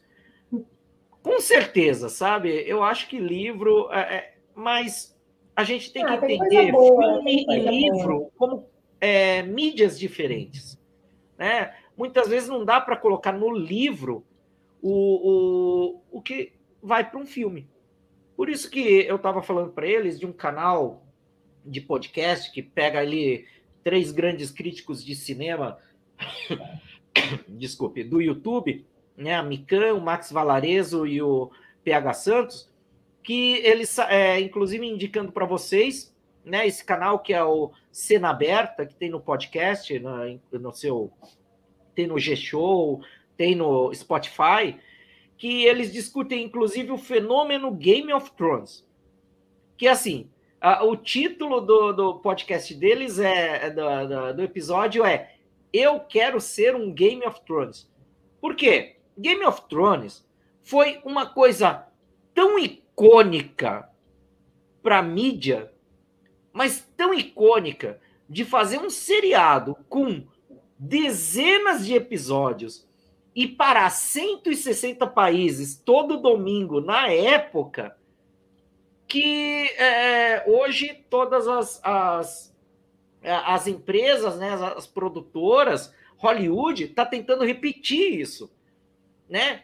A, a, a HBO, se não me engano, ela, ela lucrou bilhões, cerca de 40 a 80 bilhões de dólares com a série né, um, um número assim inenarrável, sabe? Se a gente pensar em, por exemplo, Senhor dos Anéis ou outros né, filmes que foram icônicos, mas parece que a tendência hoje do cinema é ir para séries, porque você consegue discriminar muito filmes, né? Você consegue né, pegar todos os detalhes de filmes, mas assim, uh, esse debate a gente colocou aqui justamente para né, poder discutir um pouquinho esse, essa, essa pergunta aqui do Eduardo, né? Uh, essa pergunta, é, mudando um pouco de assunto, né? Aliás, qual a diferença entre a abordagem do antropólogo, do arqueólogo e do historiador quando se trata do Egito Antigo? Infelizmente, todo mundo confunde os três, né? É. Ah, a Jéssica estuda Egito Antigo, então ela é arqueóloga. Né? Ou egiptóloga. Ou egiptólogo. Não, arqueólogo, né? A pessoa olha assim, o historiador, né? Um pouquinho um, um impacto de Indiana Jones, né? O uhum. historiador, arqueólogo, antropólogo e tudo junto. E todo mundo às vezes acha, né? Por que, que divide historiador, antropólogo, arqueólogo, né? E isso na questão do Egito Antigo. Olha, uma, uma divisão bem tradicional, assim, da, da abordagem, né? Se a gente pensar numa divisão bem tradicional, assim, das disciplinas, né? A questão do, do arqueólogo é que ele trabalha com os artefatos, né? A cultura material. A do historiador com os documentos escritos, mas é aquilo que eu já havia comentado antes, né? A gente hoje já não tem mais essa essa, essa restrição, né? A gente já, já superou isso academicamente, né? Então, por exemplo, a cultura material também é utilizada pelo historiador para estudar essas, essas sociedades antigas, né? Os artefatos e pensando que cultura material também não é só objeto, ele pode ser o espaço, né? As cidades, né? Quando eu comentei ali as necrópolis, né? E as cidades egípcias que são escavadas. E o antropólogo, na verdade, ele trabalha com o quê? O antropólogo ele trabalha com sociedades que ele vai e faz um trabalho de campo de etnografia. Ele fica lá observando essas sociedades, né? E ele estuda o comportamento dessas sociedades. É, então, obviamente que a gente não pode, só se a gente tivesse uma máquina do tempo, né? É, pensar num antropólogo lá do século XIX, um antropólogo raiz, digamos assim, é, estudando os egípcios antigos. Contudo, as abordagens antropológicas, as discussões da antropologia, elas nos servem, né, no, tanto no campo da história, quanto no campo da sociologia, da filosofia e da própria arqueologia, elas nos servem para compreender né, as sociedades humanas e tudo mais. Então, hoje em dia, a gente já tem, não tem essa divisão clássica, assim, a gente tem, na verdade, são é, discussões, a gente tem, na verdade, uma contribui com a outra, né? Então, a gente tem Sim. uma questão de, de, diálogo maior entre a arqueologia, a história. Então, por exemplo, eu, no, no, na minha pesquisa, eu estou trabalhando com questões arqueológicas, é, questões da antropologia digital e tudo mais, né? E da própria egiptologia, que é uma ciência muito específica, né? Que surgiu naquele contexto e que trata do Egito Antigo. Não sei se deu para entender e ficou claro. Uhum. Acho que sim. Tem outra pergunta aqui do Machado, né? E é uma pergunta bem interessante que eu até vou colocar uma pergunta a mais, né? Ele pergunta: hoje em dia, como a ciência explica o fim dessa da civilização egípcia? E eu, per, eu pergunto um pouquinho, né? A curiosidade: o Egito hoje tem elementos na sua sociedade dessa época egípcia, a gente pode dizer que um, egi, é, um egípcio é um egípcio no sentido de ele ainda tem alguns costumes egípcios da, do antigo Egito? Bom, com relação ao fim da civilização egípcia, né, é, é, a gente tem várias, várias balizas cronológicas. Por exemplo, tem alguns tem alguns é, pesquisadores, historiadores, enfim, egiptólogos, né, que, que vêm ali no, no período da conquista grega, né, já não tem mais, já não tem-se mais um Egito faraônico, né, a gente agora vai ter um, um Egito greco-macedônio, depois tem a conquista romana, né, então, na verdade, é, a gente está pensando aqui também em processos que, assim, não são do dia para a noite, né, são processos que, que duraram aí o que a gente chama de processo de longa duração na história, né? É, enfim, é, processos políticos, de conquista militar e tudo mais. Então, depende muito da tua perspectiva, assim, né? Você vê o fim da sociedade egípcia ou lá com a conquista de Alexandre ou a continuidade dessa civilização egípcia, porque a gente vai ter, por exemplo, os, os faraós ptolomeus, né, se apropriando da cultura, dos elementos dos, dos antigos egípcios para até mesmo se legitimar no poder. E aí, é, com relação aos egípcios antigos e egípcios de hoje, né, é, entra um pouco naquela questão que eu comentei, né, sobre o nacionalismo egípcio, né, questão de, de, de elencar, de resgatar, de reivindicar essa memória e tudo mais. Tem essa questão, né, que eu, que eu já comentei, e a gente pode pensar, então, numa questão de práticas, né, para, para, para além do território, por exemplo, que hoje os egípcios ocupam, que é o mesmo território, mas não da mesma forma, essa divisão do território é outra, é uma divisão de Estado-nação, né, os egípcios não tinham essa noção.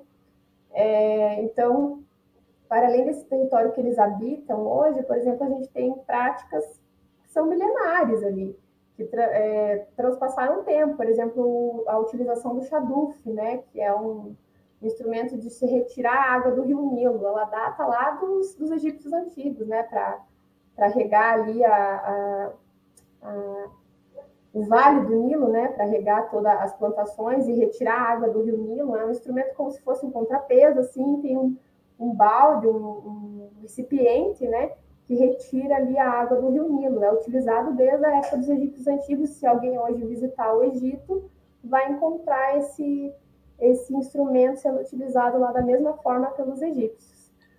Mas são sociedades diferentes, são contextos diferentes, né?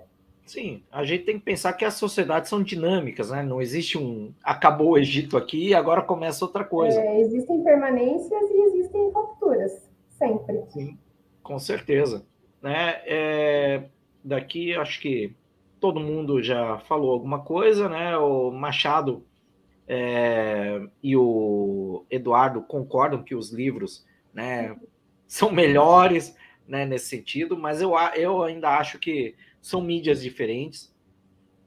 Talvez agora com Netflix, Starplay, né, e todos essas, esses é, esses locais onde a gente pode ter séries e aí eles produzindo também as séries, eu acho que série é, é, é uma das, das, das mídias que vão é, se proliferar muito mais do que quando elas estavam restritas à TV. Né? Porque Sim. elas podem mais é, destrinchar coisas que duas horas de filme não destrinchariam. Né? Exato. E aí talvez a gente comece a ver um pouquinho mais de Egito Antigo de forma mais complexa, né? Se alguém resolver, por exemplo, fazer uma série sobre o Egito ah, Antigo. Poderia, né? Uma boa ideia. É, porque um filme de Cleópatra vai mostrar uma, um recorte, né? Sobre a Cleópatra. É, Mas com a pandemia, com as plataformas de streaming, até o próprio cinema vai ter que se reinventar agora para trazer as pessoas de volta às salas de cinema. Então, é, realmente, as séries eu vejo, inclusive, né, na, na, Netflix, que eu tenho aqui na minha casa, né, a gente tem muito mais séries do que filmes, né, e Sim. tudo mais. Justamente por essa narrativa mais, é, mais desenvolvida, mais complexa, mais profunda do que uma narrativa não curta, né, é, que é um filme. É, exatamente. Tanto é que a gente, é, hoje em dia, a gente acompanha mais série do que filme. Né? A própria Disney Plus, né, é, inaugurou lá Mandalorian, né, sobre o Star Wars, para explorar isso. E acho que série é a nova forma de explorar mídia.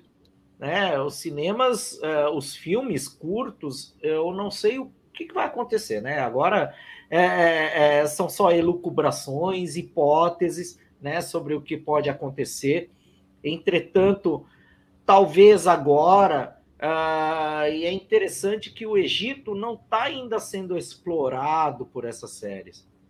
É, eu acho que acho que agora talvez algum diretor faça uma sacada, assim, sabe? Tipo, ah, vamos falar de Egito. Uhum. Né? Porque ultimamente está muito na Idade Média, está muito na Era Vitoriana, né? A gente tem muitas séries ali, né? Da Idade Média, Era Vitoriana, mas daqui a pouco eu acho que começam a fazer uma exploração um pouquinho diferente da antiguidade. E aí o Egito comece a aparecer um pouquinho aí, fora de novelas estereotípicas, né? Como Dez Mandamentos, outras coisas que simplesmente vão lá né, mostrar um negócio uh, sem poder, é, sem ter essa, essa responsabilidade, porque apesar de você ter dito que os filmes não têm a responsabilidade, eu, eu acho que tem. Um pouquinho, pelo menos, sabe? Né? De, de, não, sim, não totalmente, né? Exatamente, para não ficar ressaltando e né? o óbvio e o senso comum né? Então eu acho que vai haver mudanças, talvez aí na, na no, no, durante esse ano, o ano que vem, já comece a pensar alguma coisa nesse sentido, né? E aí o Eduardo fala que filme vai virar cult igual o livro. É cult hoje em dia. o livro é cult hoje em dia, né? Pouca gente lê livro, né? A não ser que esteja no Kindle né, ou algum lugar, hoje pouca gente lê livros, né?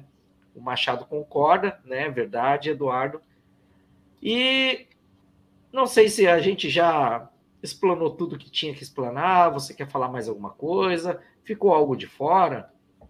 Não, só queria agradecer mesmo é, a oportunidade, o espaço e, e o pessoal que participou aí, que mandou perguntas agradecer o professor Schmidt pelo convite e falar que, para quem quiser falar sobre Egito Antigo, né, eu estou lá no, no, meu Facebook, Jéssica Franco, meu Instagram Jess Franco, e também a gente tem uma página, né, o Arca da História na História, e lá também a gente sempre está fazendo, organizando eventos, é, essa página no Facebook, né, a gente organiza eventos de história, lives e postagens também, não só sobre o Egito Antigo, né, mas tudo aquilo relacionado à história, então várias temporalidades e tudo mais, eu e mais alguns colegas que administramos essa, administramos essa página. Ah, legal. E nesse sentido, é, eu acho que essa live foi bem proveitosa. Agradeço muito a disponibilidade da Jéssica de estar aqui com a gente. É, acho que e também agradecendo a todos vocês, né, que ficaram até agora aqui no, na live. Uh, eu acho que é um assunto bem importante. Eu acho que, assim, acho no sentido de, de é, no, uh, no sentido de importância mesmo, de que é importante a gente desmistificar certas coisas que muitas vezes nós pensamos, ah, não, ah, já tem tudo aí, né? E vamos lidar com isso, não é importante. E, e Egito é uma das coisas que mais tem mito, né? Mais mito no sentido de, de fake news, uhum. do que acho que a maioria da história, né? Tirando a Idade Média, que tem também muito mito, né? O Egito Antigo tem muito mito, né? As pessoas exploram mais Roma, né? Exploram mais a Segunda Guerra, exploram né, a Inglaterra vitoriana, mas tem algumas coisas que ficaram místicas, né? Como você falou, né? O Egito virou místico, basicamente. Exato. Né? Exato. Tem bastante trabalho para a gente ainda. que bom. Exatamente. Desmistificar tudo isso. E já convidando vocês, né, para a próxima live, dia 13 do 10, vamos ter uma live com a historiadora também e professora Vivian Morgato, que vai conversar conosco sobre literatura. Né? Nós vamos falar de livros, indicações de livros. É uma live diferente. A gente não vai falar de um assunto específico, mas eu e ela vamos discutir sobre os livros que a gente já leu e o que a gente está lendo. Né? Livros clássicos, livros atuais. Então a gente vai discutir muito isso. E é interessante que vocês estejam aí né, nessa live na semana que vem para poder é, discutir um pouquinho dos livros que vocês têm, do que vocês indicam, do que nós indicamos. Então, ela é uma live muito mais opinativa, né, no sentido de vamos falar ali de vários livros, do que eu gosto, do que ela gosta, do que a gente recomenda.